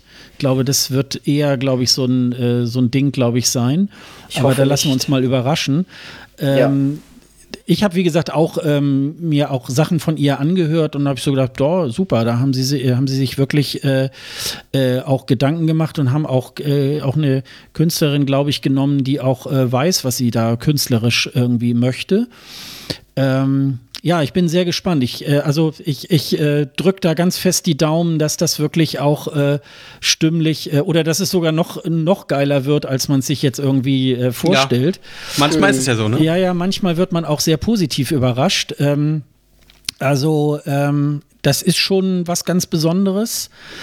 Ähm, ich glaube eher, das wird sie vielleicht stimmlich so nicht hinkriegen es ist ein verdammt anspruchsvoller Song. Mhm. So wie beispielsweise jetzt Sister, man kann davon halten, was man will, aber es ist auch gesanglich gesehen ein sehr, sehr anspruchsvoller mhm. Song und sehr schwierig zu singen. Gerade auch, äh, wenn man das quasi als Duo singt. Ähm, was ich bei Panda interessant fand, sie wurde ja tatsächlich erst äh, quasi abgelehnt mit ihrem ersten Song oder wie das war. Und als sie dann aber ihr neues Album dann wiederum dahin geschickt hat, dann haben die ja dann Limits tatsächlich ausgesucht, weil sie davon dann doch sehr äh, überzeugt waren. Aber es ist, es ist wirklich ein sehr anspruchsvoller Song. Und wenn sie nicht, also ich sag mal, zu 100% perfekt singen, zählt halt auch dieses emotionale Singen. So wie Michael Schulte nicht ähm, jeden Ton perfekt getroffen hat letztes Jahr, weil es aber auch einfach gepasst hat zu der Stimmung und zu dem Text und zu den Gefühlen, ähm, denke ich schon, dass da durchaus ein oder zwei Fehler sogar eher passend wären. Aber wie gesagt, es ist ein sehr anspruchsvoller Song und sie muss ihn Gesang nicht wirklich gut meistern können, damit er dann eben sich auch überträgt. Und dann gehen wir zu den Nachbarn, ne? In die Schweiz, zu den Alpen. Oder wir sind in den Alpen gewesen, aber wir gehen nochmal in die Alpen. Eine Fachjury aus 20 Personen und ein hundertköpfiges Panel haben entschieden. Das klingt nach dem deutschen Auswahlverfahren für den deutschen Vorentscheid. Aber es handelt sich um die Schweiz. Tatsächlich hat die Beratungsfirma Simon Kucher auch die Schweizer beim Auswahlverfahren unterstützt. Aber ansonsten fand alles intern ohne Vorentscheid statt. Äh, jetzt hat man sich für Luca Heni entschieden, der auch hierzulande als Sieger von DSDS 2012 bekannt wurde. Er wurde schon lange als Schweizer Vertreter gehandelt und jetzt wurde es Realität. Sein Song heißt She Got Me. Oder besser gesagt Dirty Dancing. Genau. Also, ja, genau. Stimmt. Ähm, ich finde, das, was im deutschen Vorentscheid vom, Proze vom Prozess her mit dem Panel und so weiter schiefgegangen ist, ist bei der Schweiz äh, definitiv gut gelaufen. Ich habe ja eben schon gesagt, dass es äh, mit einer meiner Favoriten aktuell ist. Ähm, und ich denke auch wirklich, dass es, dass es ein guter Auftritt wird. Ich finde, es ist ein ähm, Song, der natürlich jetzt nicht mega außergewöhnlich ist, im Sinne von, dass man sowas Elektronisches schon oft gehört hat, beispielsweise Melodiefestivalen, da ist jeder dritte Song ungefähr so. Trotzdem finde ich, dass der Song ziemlich gut ist. Luca Henny ist jemand, der wahrscheinlich ziemlich gut performen kann. Man sieht in dem Musikvideo ja, dass er tanzen kann. Hat ja auch in einem Interview schon gesagt, dass er auch wahrscheinlich tanzen wird auf der Bühne. In welchem Ausmaß auch immer. Und ich denke, mit dem richtigen Staging äh, wird das schon was Gutes bei der Schweiz dieses Jahr. Ja, das glaube ich auch. Ich finde ihn richtig, richtig gut. Man muss ja dazu sagen, Sisters ist ja auch aus dem Songwriting, also wurde da auch eingereicht. Das war ja eigentlich für die Schweiz gedacht, nicht für Deutschland. Äh, und ich finde den, auch wenn das aus der gleichen Feder ist, ähm, um einiges besser du einen ja, deutschen also, Song? Ich weiß nicht warum, aber ich finde ihn, ich ihn richtig gut und wir, ich, wir wissen ja alle, dass Luca auch live singen kann. Er kann das. Äh, da mache ich mir wenig Sorgen. Ähm, nur, ob er das mit Tänzerisch schon hinbekommt, das werden wir sehen. Aber ich bin echt gespannt und ich denke auch, dass sie ins Finale kommen werden damit. Wehe nicht. Also wenn sie diesen Song, wenn dieser Song nicht ins Finale kommt, dann weiß ich auch nicht. Also richtig, richtig gut. Endlich mal ein richtig guter schweizerischer Beitrag, den man seit Jahren nicht so gut hatten. Und die haben, die haben richtig entschieden, ihren, ihren Vorentscheid, ihr, ihre große Entscheidungsshow abzuschaffen und das intern auszuwählen. Also ich mm. bin gespannt, wie weit sie kommen. Ich hoffe, sie kommen weiter mit. Ja, also ich hatte auch das Gefühl, die Laurel Barker, die ja auch England und Deutschland eben geschrieben hat, die hat sich ihren besten Song dieses Jahr auf jeden Fall für die Schweiz aufgehoben. Ich bin ja grundsätzlich auch ein, äh, äh, ähm, ich, ich mag Laurel Barker, ich mag ihre Songs grundsätzlich. Im Melodiefestivalen beispielsweise mit All the Fields von Renaida oder eben auch ähm, von England letztes Jahr, glaube ich. Äh, ich weiß gar nicht mehr, wie der Song hieß. Ähm, das waren schon echt gute Songs und da fand ich es halt eben enttäuschend, dass eben der deutsche und der englische Song leider dann doch irgendwie anders waren. Aber Schweiz hat auf jeden Fall einen sehr guten Song gewählt und ich fand Sips letztes Jahr ja beispielsweise schon vom Song her sehr gut, auch was sie da ähm, vom Staging her gemacht haben. Da war meiner Meinung nach halt äh, das Hauptproblem, dass die Kameraführungen nicht schnell genug waren für den Song, sodass man einfach dieses, dieses Feeling von dieser, von dieser Schnelligkeit nicht hatte. Ich, wenn sie das jetzt dieses Jahr besser machen, dann äh, sehe ich die Schweiz aktuell auf jeden Fall auf der, mindestens auf der linken äh, Hälfte im Finale. Also auf jeden Fall muss man sagen, dass die Schweiz mal endlich mal ähm, einen Song schickt, der ähm, wirklich auch das Prädikat auch verdient. Also ähm, letztes Jahr gut, Sips fand ich auch irgendwie ganz gut, aber sonst kam ja auch äh, aus der Schweiz immer ganz schlimme Sachen, ähm, dass man sich da auch so wirklich nicht mit identifizieren konnte. Ich habe nur so ein bisschen das Problem bei Luca Heni, gerade auch bei diesem, äh, bei diesem Clip. Ich nehme ihm irgendwie dieses Machohafte jetzt da auch äh, nicht so ganz so ab. Also dafür ist er mir eigentlich noch ein bisschen zu jung, dass er da jetzt irgendwie so, ha, ich, äh, ich, ich kann hier jede Frau kriegen und so. Also das, äh, das ist mir, das ist mir jetzt noch nicht so, noch nicht so überzeugend. Und das kommt jetzt tatsächlich ein bisschen auf dieses äh, Staging irgendwie drauf an, was er da jetzt genau macht, ob er da wirklich eine astreine ähm, Tanz Tanzchoreografie hinlegt, wo man sagt, boah, geile Show. Ähm, also jedenfalls der, der Song hat jetzt äh, für mich schon mal gutes Potenzial, ähm, wirklich da auch ganz vorne mitzuspielen. Und ähm, das äh, wird jedenfalls spannend, ob die, ob die Schweiz es wirklich dann ins Finale auch schaffen wird, ne? Ich gönne es der Schweiz auf jeden Fall. Mhm. Also mit diesem, also Sips war ja schon relativ beliebt in der Fanbubble, ist ja auch, glaube ich, im Halbfinale trotz der Nicht-Qualifizierung, glaube ich, relativ weit oben gewesen. Ich glaube, Platz 11 oder 12 hat es ja sogar erreicht, was für die Schweizer schon mal ganz gut ist. Aber ich sag mal, dieses Jahr, man merkt einfach, dass da zum einen die Schweiz hintersteht und eben auch international echt viele Leute. Ich sag mal, das, was letztes Jahr Fuego war, ist dieses Jahr für mich die Schweiz. Man hatte den Song, also beziehungsweise ich hatte den Song Fuego auch tatsächlich gar nicht so sehr auf dem Schirm. Da hat das Staging aber ja nun mal dafür gesorgt, dass es dann doch so erfolgreich wurde. Und ich kann mir vorstellen, dass es bei der Schweiz eben ein ähnliches Phänomen sein wird. Gut, und dann sind wir schon fast am Ende mit unserer kleinen Fahrt durch äh, Europa und wir gehen nochmal nach Schweden. Da gab es ja gestern am 9. März äh, die Entscheidung, wochenlange Vorrunden äh, bis jetzt in das Stockholmer äh, Finale. Wir reden vom Melodiefestivalen. Gewonnen hat der 36-jährige John Lundvik, der ursprünglich in London geboren und bei seiner Geburt von einem schwedischen Paar adoptiert wurde. Er wuchs zunächst bis zu seinem sechsten Lebensjahr in London auf er und seine Adoptiveltern zogen dann ins schwedische Växjö. Seine musikalische Karriere startete er 2010. Er ist aber auch Komponist. So wird er einmal Schweden als äh, Sänger vertreten und andererseits als Songwriter für Großbritannien, denn er hat den Song von Michael Rice Bigger Than Us mitgeschrieben. Da haben wir jetzt wahrscheinlich eine ganze Reihe zu besprechen, denn das Melodiefestivalen gehört ja tatsächlich zu der Mutter aller Vorentscheide beim ESC-Auswahl. Oh. oh, ein Song, der gar nicht geht.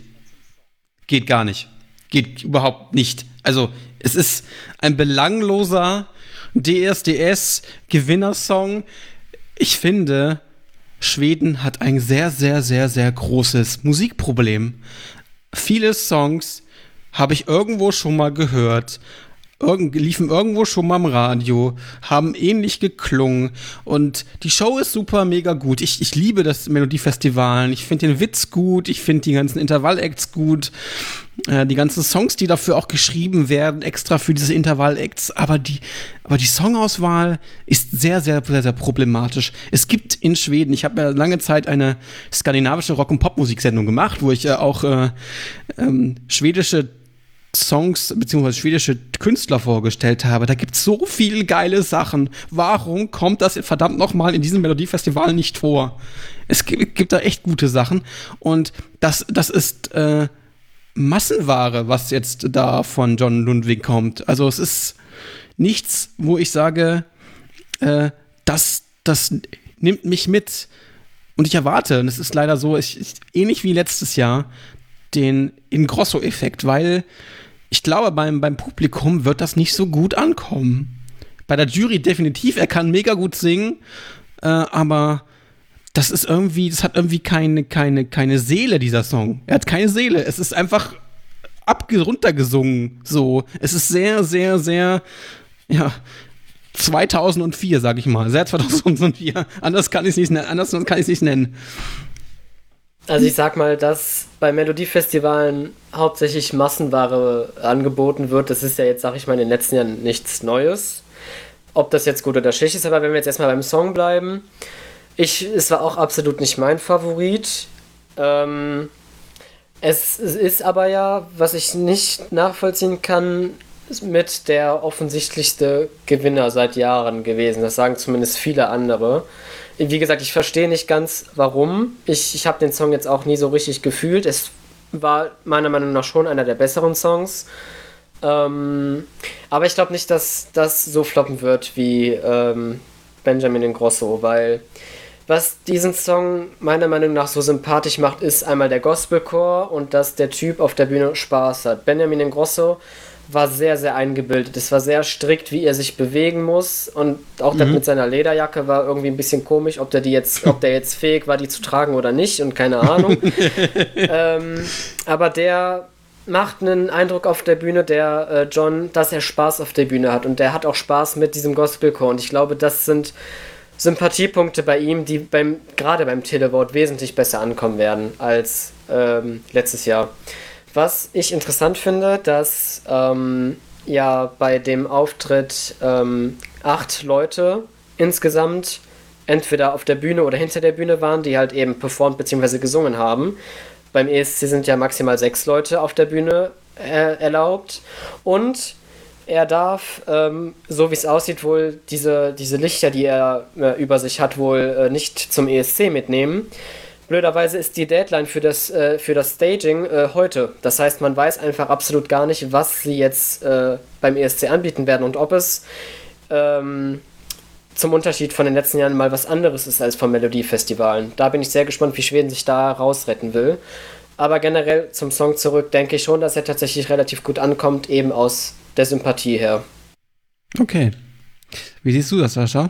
Also hast du auch eine Meinung zu unserem ja, tollen also ähm, mir hat er jetzt, äh, mir ist er jetzt auch nicht sonderlich äh, aufgefallen. Ich finde halt auch, äh, hat auch eine sympathische Ausstrahlung, aber es ist eben halt, ähm, ja, das, was man aus Schweden eben halt dann auch erwartet, ne? Also es ist halt eine, eine gute Show und ähm, äh, wenn wir jetzt nochmal aufs Melodiefestival da auch nochmal gehen, also ähm, gestern habe ich mich auch tatsächlich bei dem Finale, ich habe tatsächlich die, die Vorrunden jetzt gar nicht so verfolgt. Ich habe, glaube ich, irgendwie die, das, die erste Vorrunde irgendwie gesehen und dann habe ich ja sehr viele Vorentscheide, zumindest aus den Augenwinkeln, also teilweise auch parallel geguckt und habe dann eher dann gesagt, okay, ähm, ähm, das war ja schon abzusehen, dass halt äh, das große Finale vom Melodiefestivalen dann irgendwie ganz alleinstehend irgendwie am äh, 9. März stattfindet, äh, äh, ohne dass da irgendwelche anderen Vorentscheide beide nebenbei auch noch laufen. Und äh, da habe ich mich eigentlich von der von dieser sehr kurzweiligen Show sehr gut unter, unterhalten gefunden. Ja. Und es war mhm. so teilweise, die war, ähm, der, der Player war ja angelegt auf äh, zwei Stunden 30 und hatte mich dann gewundert, oh, da sind ja jetzt noch 30 Minuten, machen die jetzt noch irgendwie so ein Superfinale, wie es in manchen anderen Ländern irgendwie halt ist. Ähm, nee, nee, das, da ging es eigentlich auch relativ schnell zur Sache. Und ähm, ja, sie haben halt auch immer das Modernste vom Modernsten. Es ist irgendwie sehr äh, moderne Unterhaltung Unterhaltung und selbst die Sketche oder so sind jetzt auch nicht äh, jetzt so wahnsinnig peinlich, sondern es ist wirklich immer gerade richtig. Selbst Linda Whitroff äh, war dann äh, wieder sehr äh, lustig. Äh, also das, äh, das war irgendwie auch alles, das war auch alles sehr, sehr, sehr, sehr gut und ähm, ja, und die Line-Up an sich äh, fand ich jetzt auch äh, schon sehr, ähm, sehr vielfältig. Es sind auch tatsächlich auch eher Leute dann, das ja mal, äh, Anna Bergendahl wollte es ja noch mal probieren und die ist ja wirklich richtig abgeschmiert. Ähm, also wahrscheinlich will Schweden sie nicht noch einmal irgendwo beim ESC sehen. Vielleicht haben sie noch irgendwie eine Rechnung mit ihr offen. Nein, du hast das Finale nie erreicht und deswegen lassen wir dich nicht weiterkommen. Ich weiß es nicht. Aber es ist halt jetzt nicht, ähm, John ist jetzt nicht unbedingt in meiner absoluten Optik, wo ich jetzt sagen würde, ja, geil, wieder schwedische Unterhaltung. Also, weil man halt auch über das ganze ESC-Land auch so viele schwedische Kompositionen schon hört. Und da ist es dann natürlich auch dann aus dem eigenen Land oder aus dem äh, aus Schweden selber dann auch nichts mehr Besonderes, dass man dann irgendwie sagt, ah ja, super, das äh, das höre ich mir an, da rufe ich für an. Also ähm, das glaube ich ähm, wird schwer werden. Ja, also ich, ich sag mal, Schweden ist ja mittlerweile nun mal sehr umstritten beim ESC.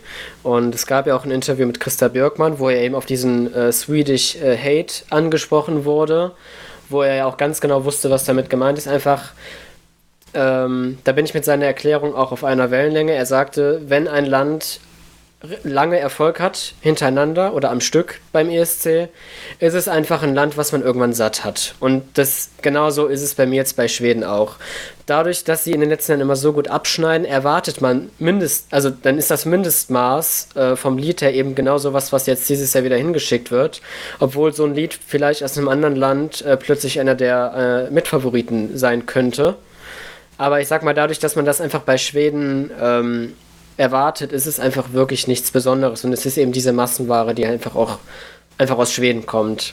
Die Show an sich fand ich äh, auch gut, da bin ich einfach auch, da bin ich äh, komplett bei euch. Ähm, Schweden hat es einfach drauf, diese, dieses äh, Mittelmaß aus sich ernst nehmen und sich eben nicht ernst nehmen, äh, hat es perfekt drauf. Hat man ja auch aus den beiden Song Contests aus den letzten Jahren ähm, ja auch gut gesehen.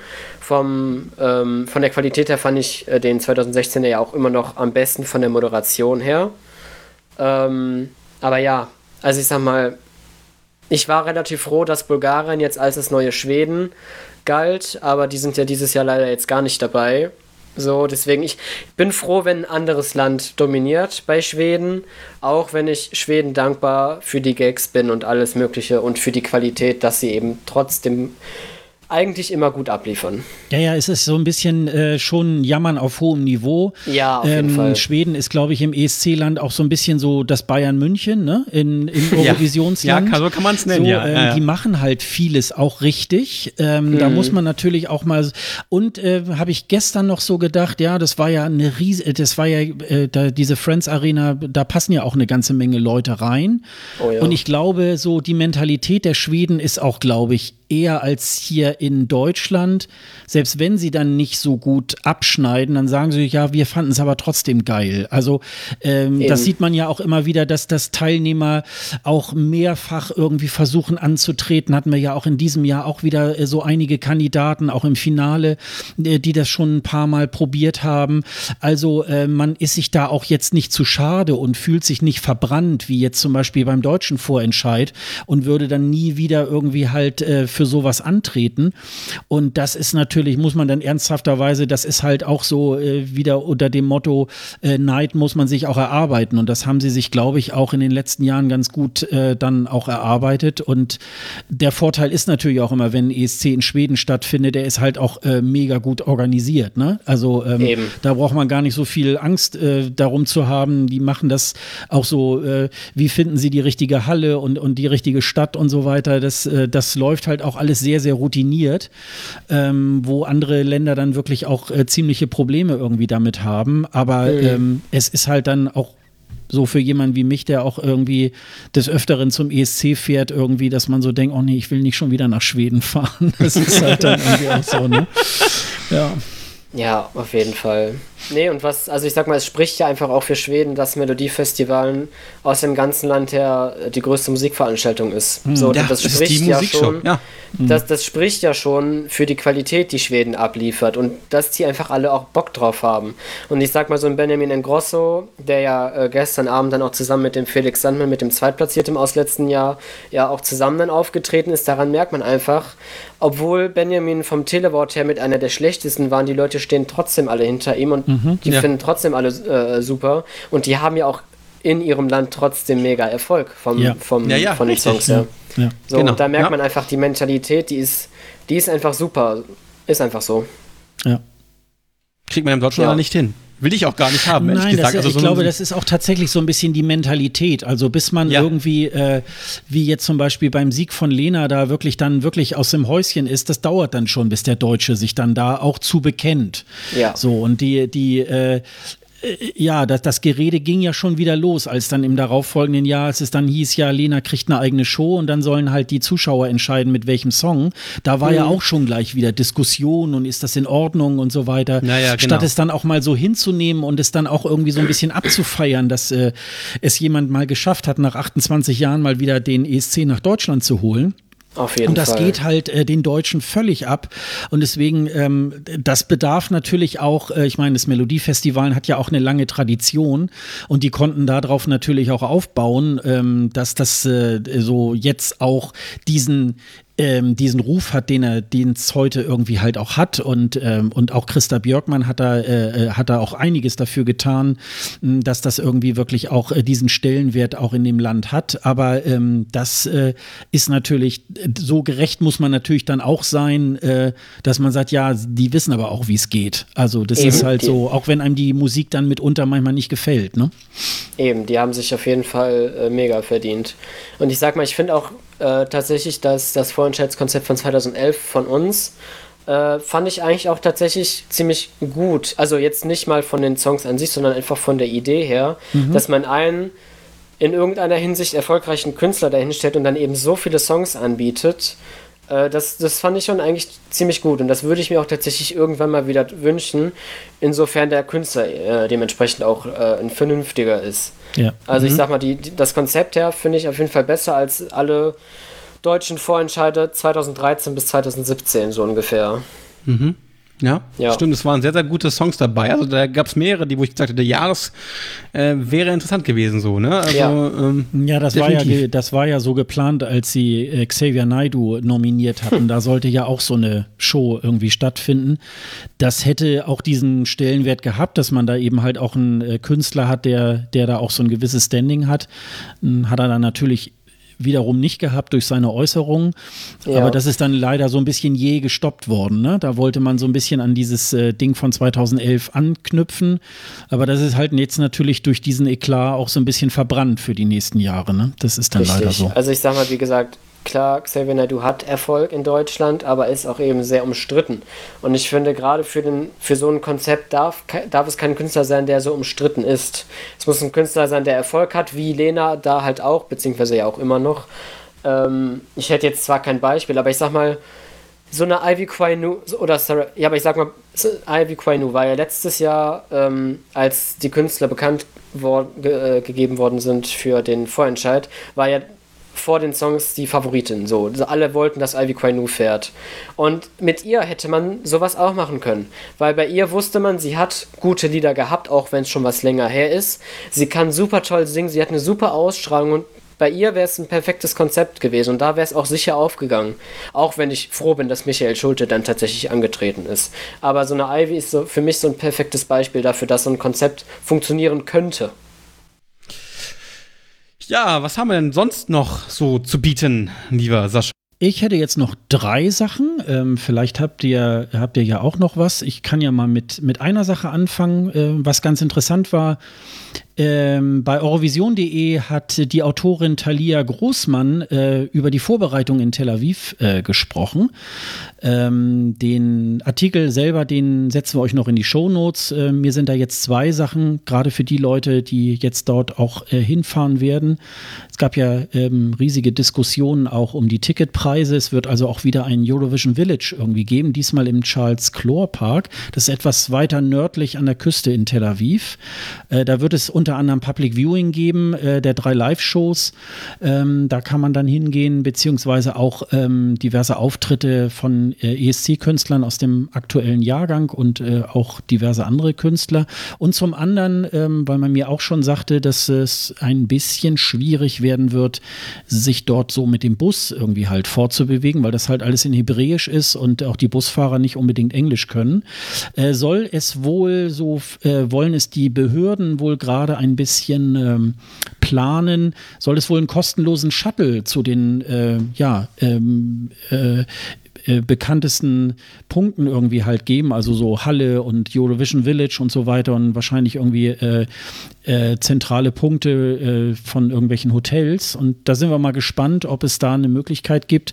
Ansonsten habe ich mir schon sagen lassen, äh, Taxifahren soll relativ günstig sein. Da kann man sich auch ganz gut mit fortbewegen. Oder es gibt halt auch solche Elektrobikes, die man da so ähnlich wie man das hier auch so kennt, wo man dann stundenweise oder so so ein Fahrrad mieten kann und dann an entsprechenden Stationen halt wieder ähm, dann auch da lassen kann. Und ähm, ja, und da gibt es halt einen Artikel von eurovision.de, den, äh, den äh, tun wir euch dann auch in die Shownotes, ist wahrscheinlich für die Leute interessant, die ähm, da auch äh, dorthin fahren. Ja, dann gab es ja am 28.02. die ähm, Tickets, ähm, äh, die erste Runde und äh, man konnte jetzt Tickets kaufen. Ähm, da gab es auch einen SZ-Bericht unter anderem, den setzen wir euch auch in die Shownotes, dass sich, äh, dass die Polizei jetzt gerade ermittelt wegen Unregelmäßigkeiten beim äh, Ticketverkauf. Es soll wohl irgendwie ähm, äh, Tickets im großen Stile gekauft worden sein und äh, teuer weiterverkauft, wobei das Wort teuer in dem Sinne äh, frage ich mich, wie teuer sie es eigentlich noch machen wollen.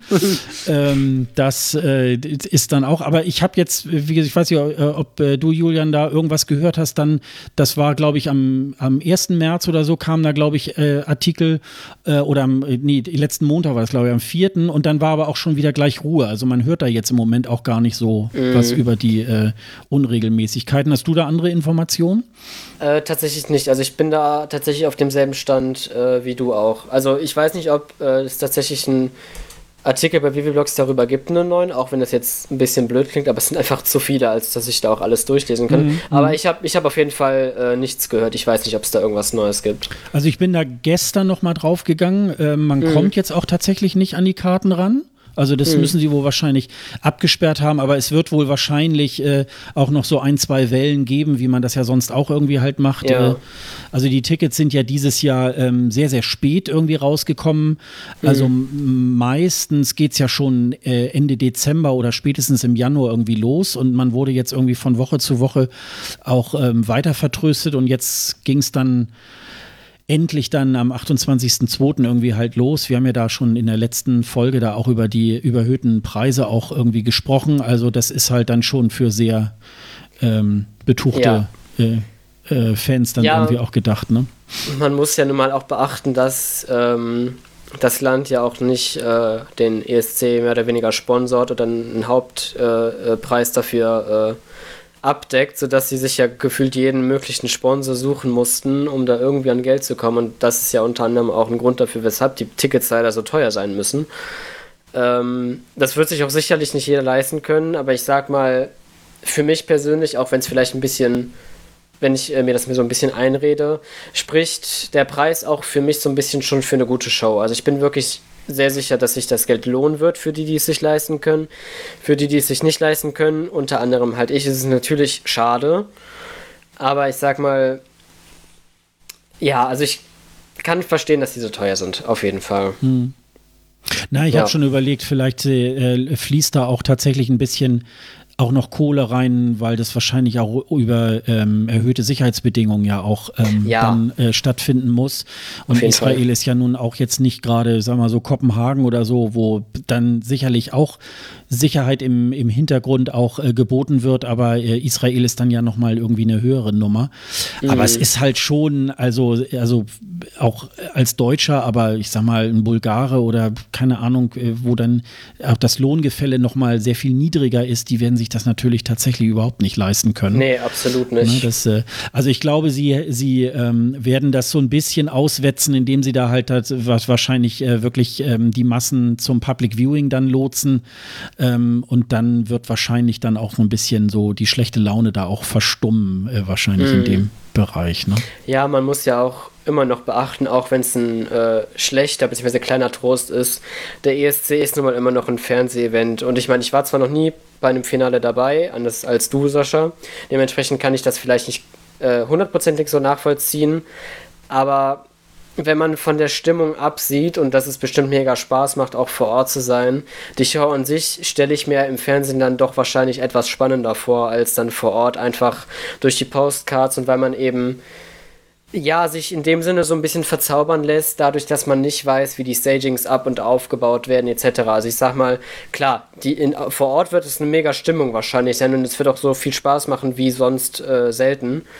Aber an sich ist es ja zum Glück immerhin immer noch eine Fernsehshow, sodass man auf jeden Fall keine Angst haben muss, dass die Show an sich äh, schlecht wird oder dass man eben keinen Spaß während der Sendung hat. Ja, das ist, glaube, also ich, ich würde mal sagen, ähm, das eine ist mit dem anderen, glaube ich, nicht zu vergleichen. Also es ist natürlich schon Oder spannend. So. Es gibt hm. natürlich schon tatsächlich so, so manche, auch wenn ich das jetzt im Moment in den Clips irgendwie so sehe, bei manchen denke ich auch so, oh, da bin ich mal gespannt, wie die das aufbauen. Also selbst schon alleine, äh, diesen, hm. wenn, wenn äh, die Sisters diesen großen Drehteller mitnehmen, irgendwie, wie man den schnell irgendwie auf die Bühne bekommt. Also ähm, die Postkarten gehen ja irgendwie meist nur so um die 30 Sekunden oder so. Äh, mhm. Oder auch damals die, die Aufbauten bei Dami Im, äh, da, da waren ja noch während der Performance irgendwie äh, einige äh, Stagehands dann auf der, auf der Bühne, die man da auch gar nicht gesehen hat und da wurden riesige Kulissen irgendwie rumgeschoben, äh, ohne dass man das irgendwie halt äh, mitgekriegt hat. Und es ist halt schon die Stimmung und wenn halt ähm, dann die Eurovisionshymne ertönt irgendwie und man weiß, jetzt gucken die ähm, über 200 oder fast 200 Millionen Zuschauer äh, gucken da jetzt gerade ähm, dann auf die Halle, wo du jetzt mittendrin bist, das ist schon was. Ähm, ja, bisher war es halt immer so, dass äh, gerade wenn man so äh, aus dem Fanclub ähm, äh, an Tickets kommt, das äh, belief sich dann für diese ähm, sechs Shows, die man da irgendwie besuchen kann, auf so rund 300 bis 400 Euro. Und jetzt wird irgendwie so tatsächlich da so ähm, das Doppelte aufgerufen. Das ist natürlich schon, ähm, das ist natürlich schon eine Hausnummer und das ist ja, äh, tatsächlich. Ja. Äh, ich habe nur so ein bisschen Sorge, dass sich das dann fortführt, so bei nächsten ESCs, dass sie dann sagen, ach, dann können wir ja trotzdem mal dann für so ein Paket 600 Euro nehmen oder so. Das äh, wäre natürlich eine Entwicklung, die ich auch nicht so gut finden würde. Also ähm, da müssen sich dann tatsächlich Sender und Regierungen dann irgendwie auch ein bisschen kurzschließen äh, und da auch ähm, beide Seiten da tatsächlich auch monetär was dazugeben, äh, damit das wirklich auch eine gute Show irgendwie. Also ja. so eine Show muss ja nicht 100 Millionen kosten, so rund 30 Millionen kostet ja so ein ESC immer mal so. Manchmal kriegen sie es auch für, zwei, äh, für 20 Millionen hin. Aber ähm, das müsste ja eigentlich dann immer aufzutreiben sein. Ne? Ja, vor allem muss man ja auch bedenken, dass äh, äh, die Halle ja auch sehr klein ist in Israel und das ja nun mal oh, ja. auch, oder darunter ja auch die Preise äh, leiden. Ja, ja. Ich sag mal, wenn das jetzt so ein, so ein äh, Schweden beispielsweise ist, wo ja, glaube ich, mehr reingepasst haben 2016, ich weiß jetzt nicht wie mhm. viele. Ja, ich glaube ähm, so halt 14 oder 16.000, glaube ich. Ne? Richtig, ne? das ist so, ja ne? Äh, mhm. über das Doppelte, glaube ich, von der jetzigen Halle. Mhm. So, äh, wenn das dann auch wieder der Fall ist, da bin ich mir eigentlich ziemlich sicher, dass, falls sie wirklich solche Preise machen, dass sie dann die Hallen niemals ausverkaufen gekauft äh, bekommen. Niemals. Bin ich mir eigentlich ziemlich sicher. Ja, es ja, war ja, ja selbst in, in Lissabon war es ja auch so, dass äh, im Grunde bei jeder Show, selbst bei der Live-Show nachher, ähm, wirklich auch Plätze leer geblieben sind. Ne? Mhm. Also ähm, obwohl das angeblich ja auch ausverkauft war. Also das, ähm, ja. das ist irgendwie sehr, sehr seltsam und äh, das ist natürlich dann tatsächlich irgendwie auch schade, ne? Eben, und ich denke, dass allein aus, des, äh, aus diesem Grund äh, die Nachfolger jetzt sicher nicht bei den Preisen bleiben werden, die wir jetzt aktuell haben, einfach weil die natürlich auch wollen, dass eine Halle voll ist, weil es im Fernsehen auch einfach doof aussieht, wenn da die Hälfte der Halle einfach leer äh, mhm. aussieht. Also ne, das, da bin ich mir ziemlich sicher, dass sie das dann nicht so machen, wie ja. es jetzt aktuell leider sein muss. Ja. Genau. Okay. Ja. Ja, dann habe ich hier noch ähm, äh, äh, wir haben einen neuen Podcast, nämlich äh, im ESC-Land. Äh, diesmal kommt er aus Österreich und nennt sich Merci Cherie. Der Eurovisions-Podcast wird von Marco Schreuder und Alkis Vlas nee, Vlasakis ähm, gemacht. Sorry, wenn ich den Namen jetzt falsch ausgesprochen habe. Und ähm, ja, den Podcast können wir eigentlich ähm, wärmstens empfehlen. Ähm, da gibt es jetzt mittlerweile schon die zweite oder sogar auch schon dritte Folge. Ähm, die erste Folge kann man äh, ganz gut äh, verfolgen. Dort war der Eberhard Forcher, der ist dort äh, Scout beim ORF und ist unter anderem äh, da auch für die Auswahl der Künstler irgendwie zuständig. Und er hat mal ähm, sehr intensiv erzählt, wie dort so die Arbeit äh, vonstatten geht, wie sie sich ähm, praktisch dann auch mit den Künstlern unterhalten und versuchen da irgendwie eine äh, Linie zu finden und äh, rauszufinden, wer könnte denn für ähm, Österreich ähm, dann auch antreten. Hat das auch so ähm, entlang äh, jetzt mit der Penda irgendwie auch erzählt. Und das ist wirklich ein interessanter Podcast und äh, da würde ich mal sagen, hört mal rein. Also wir sind jetzt im deutschsprachigen Raum zumindest schon mal zu dritt. Also neben dem ESC-Schnack und uns gibt es jetzt eben halt auch den äh, Podcast Merci Cherie. So, was war sonst noch wichtig? Was fällt euch noch ein aus dem ESC-Land? Was ist da noch ähm, viel passiert, ne? Viel passiert, also ist schwierig. Hast du noch was? Ich, äh? ich sag mal, was diesen ESC aktuell für mich so ein bisschen ausmacht, ist, dass die großen Favoriten gefühlt in den meisten Vorentscheiden nicht gewonnen haben. Ja, Fand ich stimmt. sehr interessant. Also jetzt, bestes Beispiel ist ja für uns nun mal Deutschland. Aber ähm, da gibt es ja auch jetzt haufenweise andere Beispiele. Victoria war ja in Schweden beispielsweise in der Fanbubble eine mit Favoriten, die ja dann leider sowohl von der Jury als auch vom Televort her ziemlich äh, schlecht abgeschnitten hat. Ähm, ich weiß gar nicht, wen hatten wir denn noch? Bei, ja gut, bei Norwegen hat es ja tatsächlich dann doch geklappt. Hm. Ähm, aber Spanien beispielsweise hatte ja, war ja auch eine andere Kandidatin, die mit Favoriten, ich weiß ihren Namen tatsächlich gar nicht mehr, aber sie hatte sich ja auch geäußert, dass sie eigentlich nicht unbedingt zum ESC fahren möchte. Von daher bin ich auch ganz froh, dass sie da doch nicht gewonnen hat. Äh, Rumänien war ja auch sehr umstritten, vor allem auch mit dem äh, Vivi-Blocks-Skandal in Anführungszeichen, die ja ähm, in ihren React, also wo Devin und William als Jurymitglieder beim rumänischen Vorentscheid vorher in Reaction-Videos ja doch unterschiedlich äh, abgestimmt haben. Ähm, ebenso Tschechien beispielsweise, die, äh, ich weiß ihren Namen tatsächlich auch nicht mehr, die ja so ein bisschen Lana Del Rey-Vibes hatte. Äh, wo man, oder wo ich persönlich zumindest den jetzigen Kandidaten so gar nicht auf dem Schirm hatte. Lake also ich Malawi? fand, da waren. Bitte? Lake Malawi, meinst du? Ja, richtig, äh, genau. Und, mag ich ähm, mega toll. für mich äh, der größte Schock äh, Australien. Ich war, ich war Team Electric Fields, aber mit großem Abstand. ähm, und ich, also hätte es gewonnen, wäre es, glaube ich, tatsächlich immer noch einer meiner Mitfavoriten. Ich, ich liebe diesen Song.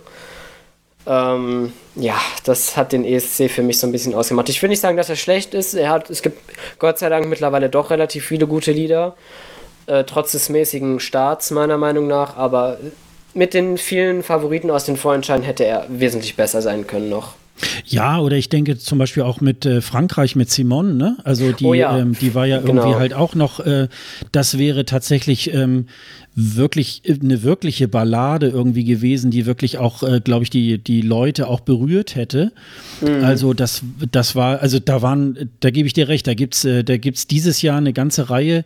Also ich, ich nehme es halt auch so wahr. In den letzten Jahren waren es immer doch äh, bei den meisten vorentscheiden, ach ja, das wird der und der wurde es dann auch. Also ja. ähm, das, äh, das ist vielleicht auch schon so ein Hinweis, ähm, dass die Zuschauer ähm, vielleicht auch nicht mehr so ganz ähm, das wollen, wie sich die Fernsehmacher das irgendwie vorstellen.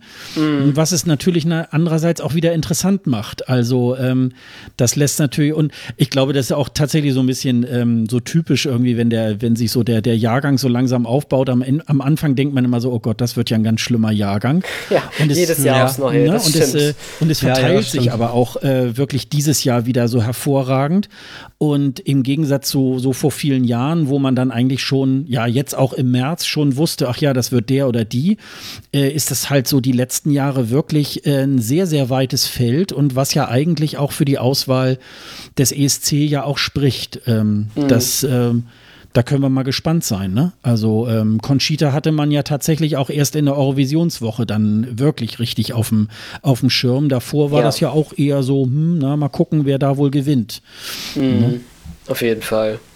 Ja, es wird auf jeden Fall sehr interessant werden dieses Jahr. Definitiver spannender, spannender Contest. Es gibt keinen Favoriten. Also für mich jetzt also keine großen, es gibt mehrere gute Lieder und es mhm. wird sehr, sehr spannend, wie die Punktevergabe wird. Es, das wird, glaube ich, einer der spannendsten Contests seit langem. Ja, vor allem, wenn man, ich weiß nicht, wie das bei euch ist, aber ich habe jetzt die letzt, gerade die letzten Tage die Wetten sehr, sehr verfolgt und Wetten sind auch diskutabel, ob man das jetzt gut findet oder nicht, dass es diese Wetten gibt, beziehungsweise ob die oft recht haben oder nicht. Aber ähm, ohne viel vorwegzunehmen, äh, der, der russische Kandidat Sergei war ja eigentlich der Hauptfavorit. Jetzt wurde sein Song ja bekannt gegeben, jetzt ist er tatsächlich direkt auf den zweiten Platz gerutscht. Ähm, Holland ist ja jetzt sehr überraschend äh, tatsächlich gekommen, der ja aktuell an der Spitze ist. Malta wurde jetzt veröffentlicht, die jetzt sofort in die Top 10 gekommen ist. Den Song habe ich mir aber tatsächlich auch noch nicht angehört bis gerade. Da bin ich auch noch sehr gespannt. Ähm, also da ändert sich aktuell sehr, sehr viel in den Wetten und deswegen glaube ich, wie gesagt, auch nicht, dass es so ein, eindeutig wird dieses Jahr. Also wenn man jetzt im Moment die aktuellen Wetten, irgendwie habe ich jetzt gerade mal aufgerufen, wir haben vorhin gerade über Portugal gesprochen, der ist mhm. auf Platz 10. Eben. Das ist genau das, das was ich bei Portugal meine. So, ja. wenn diese 5%, die diesen Song nun mal lieben, für ihn anrufen, dann hat er wahrscheinlich mehr Chancen als viele andere Länder. Und Hatari auf Platz 7. Richtig, also, das spricht auch wieder dafür, ja, genau. Das ist schon, also es ist natürlich immer mit Vorsicht zu genießen, aber es ist immer so ein Anhaltspunkt. Es gab ja mal vor vielen Jahren, äh, das gibt es glaube ich gar nicht mehr, ähm, äh, von Google gab es ja auch mal so ein, so ein Ranking. Stimmt, die haben ja, da ja, irgendwie ja. so eine, die haben da irgendwie so eine, so eine, so ein Algorithmus laufen lassen, irgendwie äh, je nachdem, wie die wohl in anderen Ländern, wie äh, ein Land in anderen Ländern irgendwie bewertet wurde und daraufhin äh, wurde dann Ranking und da, da, da spielte, glaube ich, Lena und dann, ich glaube, äh, die aus ähm, Aserbaidschan, die Drip Drop irgendwie, die, Drip die, Drop, ja. die haben sich das, glaube ich, immer dann abgewechselt. Und ähm, das war schon sehr, das haben sie aber irgendwann wieder eingestellt. Ich glaube, schon nach dem zweiten Jahr oder so äh, wurde das dann mhm. nicht mehr gemacht. Das war eigentlich auch immer, das war eigentlich auch immer ganz interessant. Naja, muss man sich halt dann mit den, mit den Wetten irgendwie halt begnügen. Und äh, Richtig. Ja, und Lazarev hat sich halt, wie gesagt, auf der 2 auch gehalten. Ne? Sonst, äh, als der ja. Song noch nicht bekannt war, war er dann schon Sieger. Aber das. Äh, ja, tja, das kann jetzt auch. Ne? Nach ich finde es halt generell immer so ein bisschen fragwürdig, nur weil der Kandidat bekannt gegeben wurde, jetzt dann direkt darauf zu wetten, dass er auch den ESC gewinnt, egal wen es betrifft. Ich finde es grundsätzlich schwachsinnig, weil der Song immer noch enttäuschend sein kann. Wir hatten jetzt in den letzten zehn Jahren oft genug Beispiele, äh, sowohl positive als auch negative, dass ein Comeback eben gut oder schlecht sein kann. Äh, mhm. Deswegen und gerade die Wetten sind auch generell ja sehr mit Vorsicht zu genießen. 2015 war ja, glaube ich, äh, Estland, Goodbye to Yesterday, äh, sehr lange Favorit auf der 1. Ja. Ähm, ich glaube, die Jamala 2016 war auch nicht auf dem ersten Platz. Da bin ich mir, ich glaube, da war es auch Russland, äh, bin ich mir ziemlich sicher. Mhm. Und ja, ja, äh, letztes, genau. Äh, äh, letztes Jahr, äh, vorletztes Jahr hat es ja auch lange gedauert, bis dann der Salvador sich doch durchgesetzt hat in den Wetten.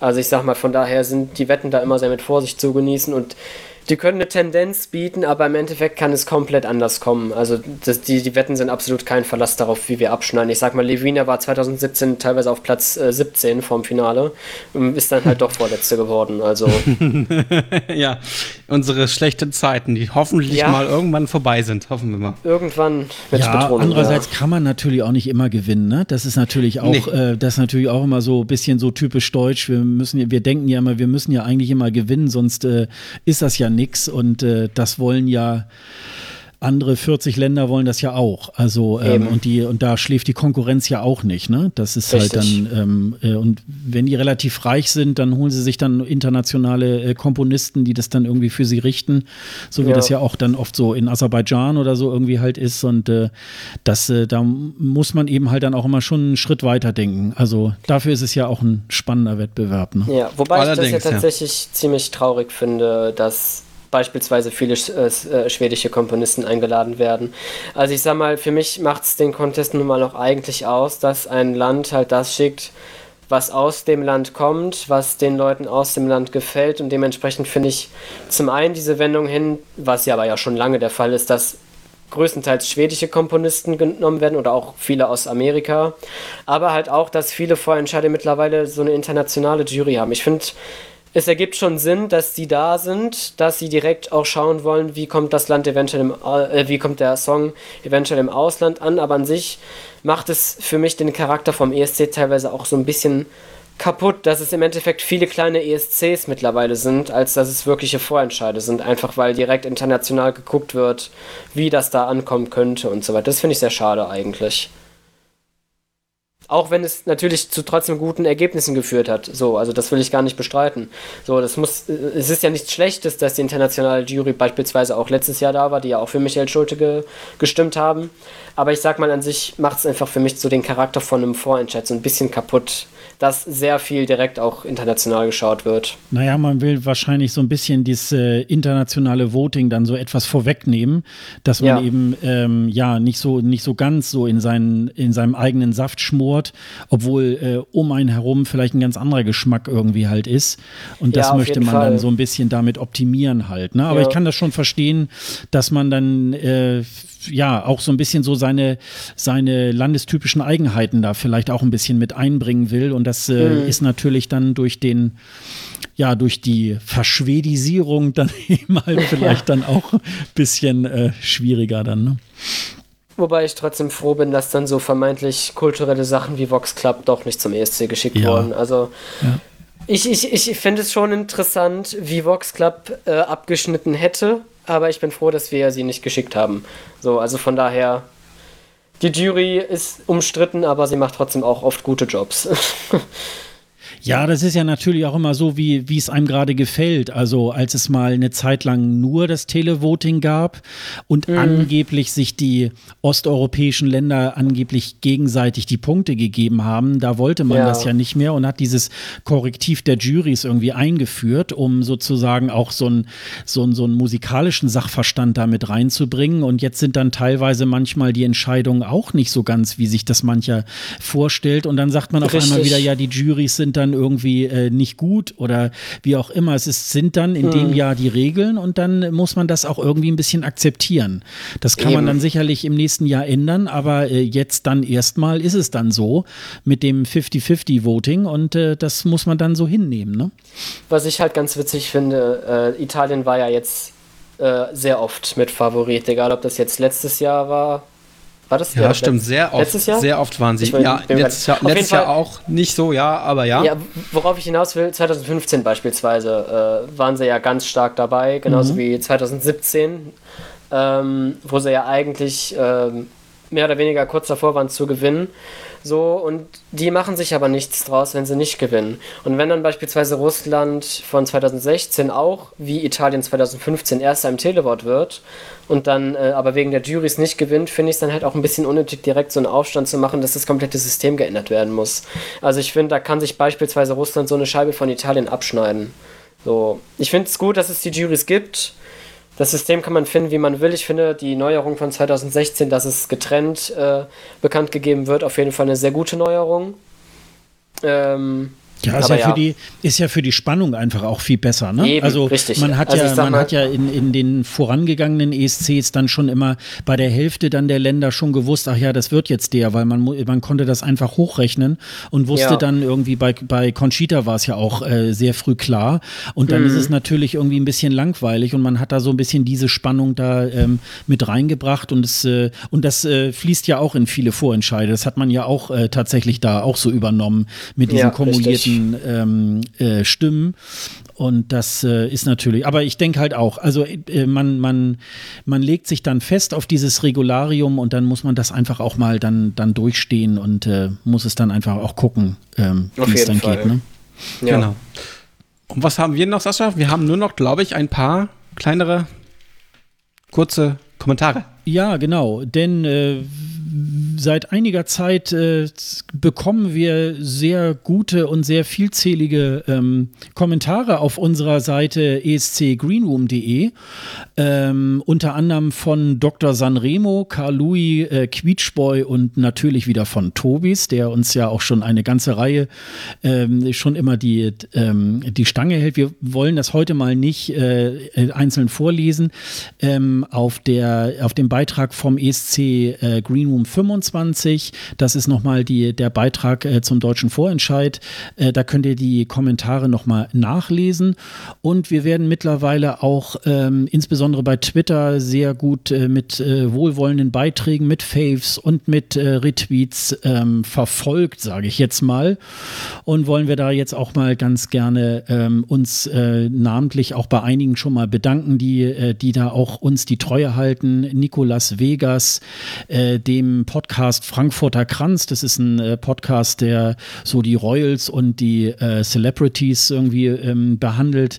Michael Nauset, äh, White Cloud, Keyless Calling vom ESC, Schnack, dann Marco Zapf, äh, Sonja Riegel, Leitung 296, der Eurovision Wolf, M. Helmtrud, äh, Marc BST, ähm, BTSV und, und, und. Also vielen Dank, ihr seid irgendwie ganz große Klasse und äh, schreibt auch gerne gerne auch dieses Mal wieder ähm, unter den Beitrag zu diesem äh, Podcast auch gerne wieder eure äh, Kommentare. Ähm, auf jeden Fall, wir, wir lesen sie und ähm, auch wir werden auch in den nächsten Folgen dann wieder ähm, den ein oder anderen Kommentar dazu auch erwähnen. Wie gesagt, auf ähm, www.escgreenroom.de, da findet ihr alles.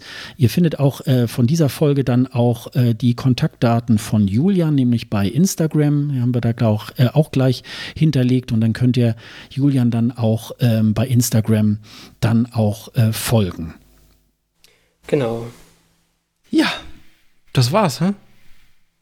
Vielen lieben Dank, so Julian, aus. dass ja, du da warst. Problem. Danke, dass ihr mich da haben wolltet. Immer gerne mal wieder. ähm, und ich würde sagen, äh, Sascha, wir sind am Ende, oder? Zumindest mit dieser Folge sind wir am mit Ende. Mit dieser Folge, nicht, nicht für immer, nicht für immer.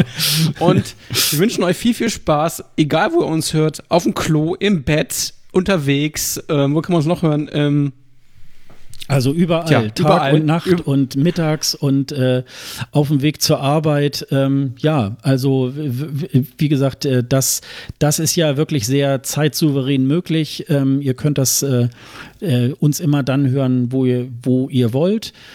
Ähm, ja, und also wie gesagt, ich sage auch nochmal vielen Dank, äh, lieber Julian. Äh, du hast uns sehr interessante Einsichten auch gegeben, auch über deine Arbeit bei den Vivi-Blogs. Genau, und, ähm, gerne. Ja, und äh, sagen wir jetzt noch einen schönen Tag, ne? Gute Nacht, schlaft gut, guten Morgen, wie auch immer. Bis dann. Wie auch immer. Bis dann. tschüss. Tschüss. Tschüss.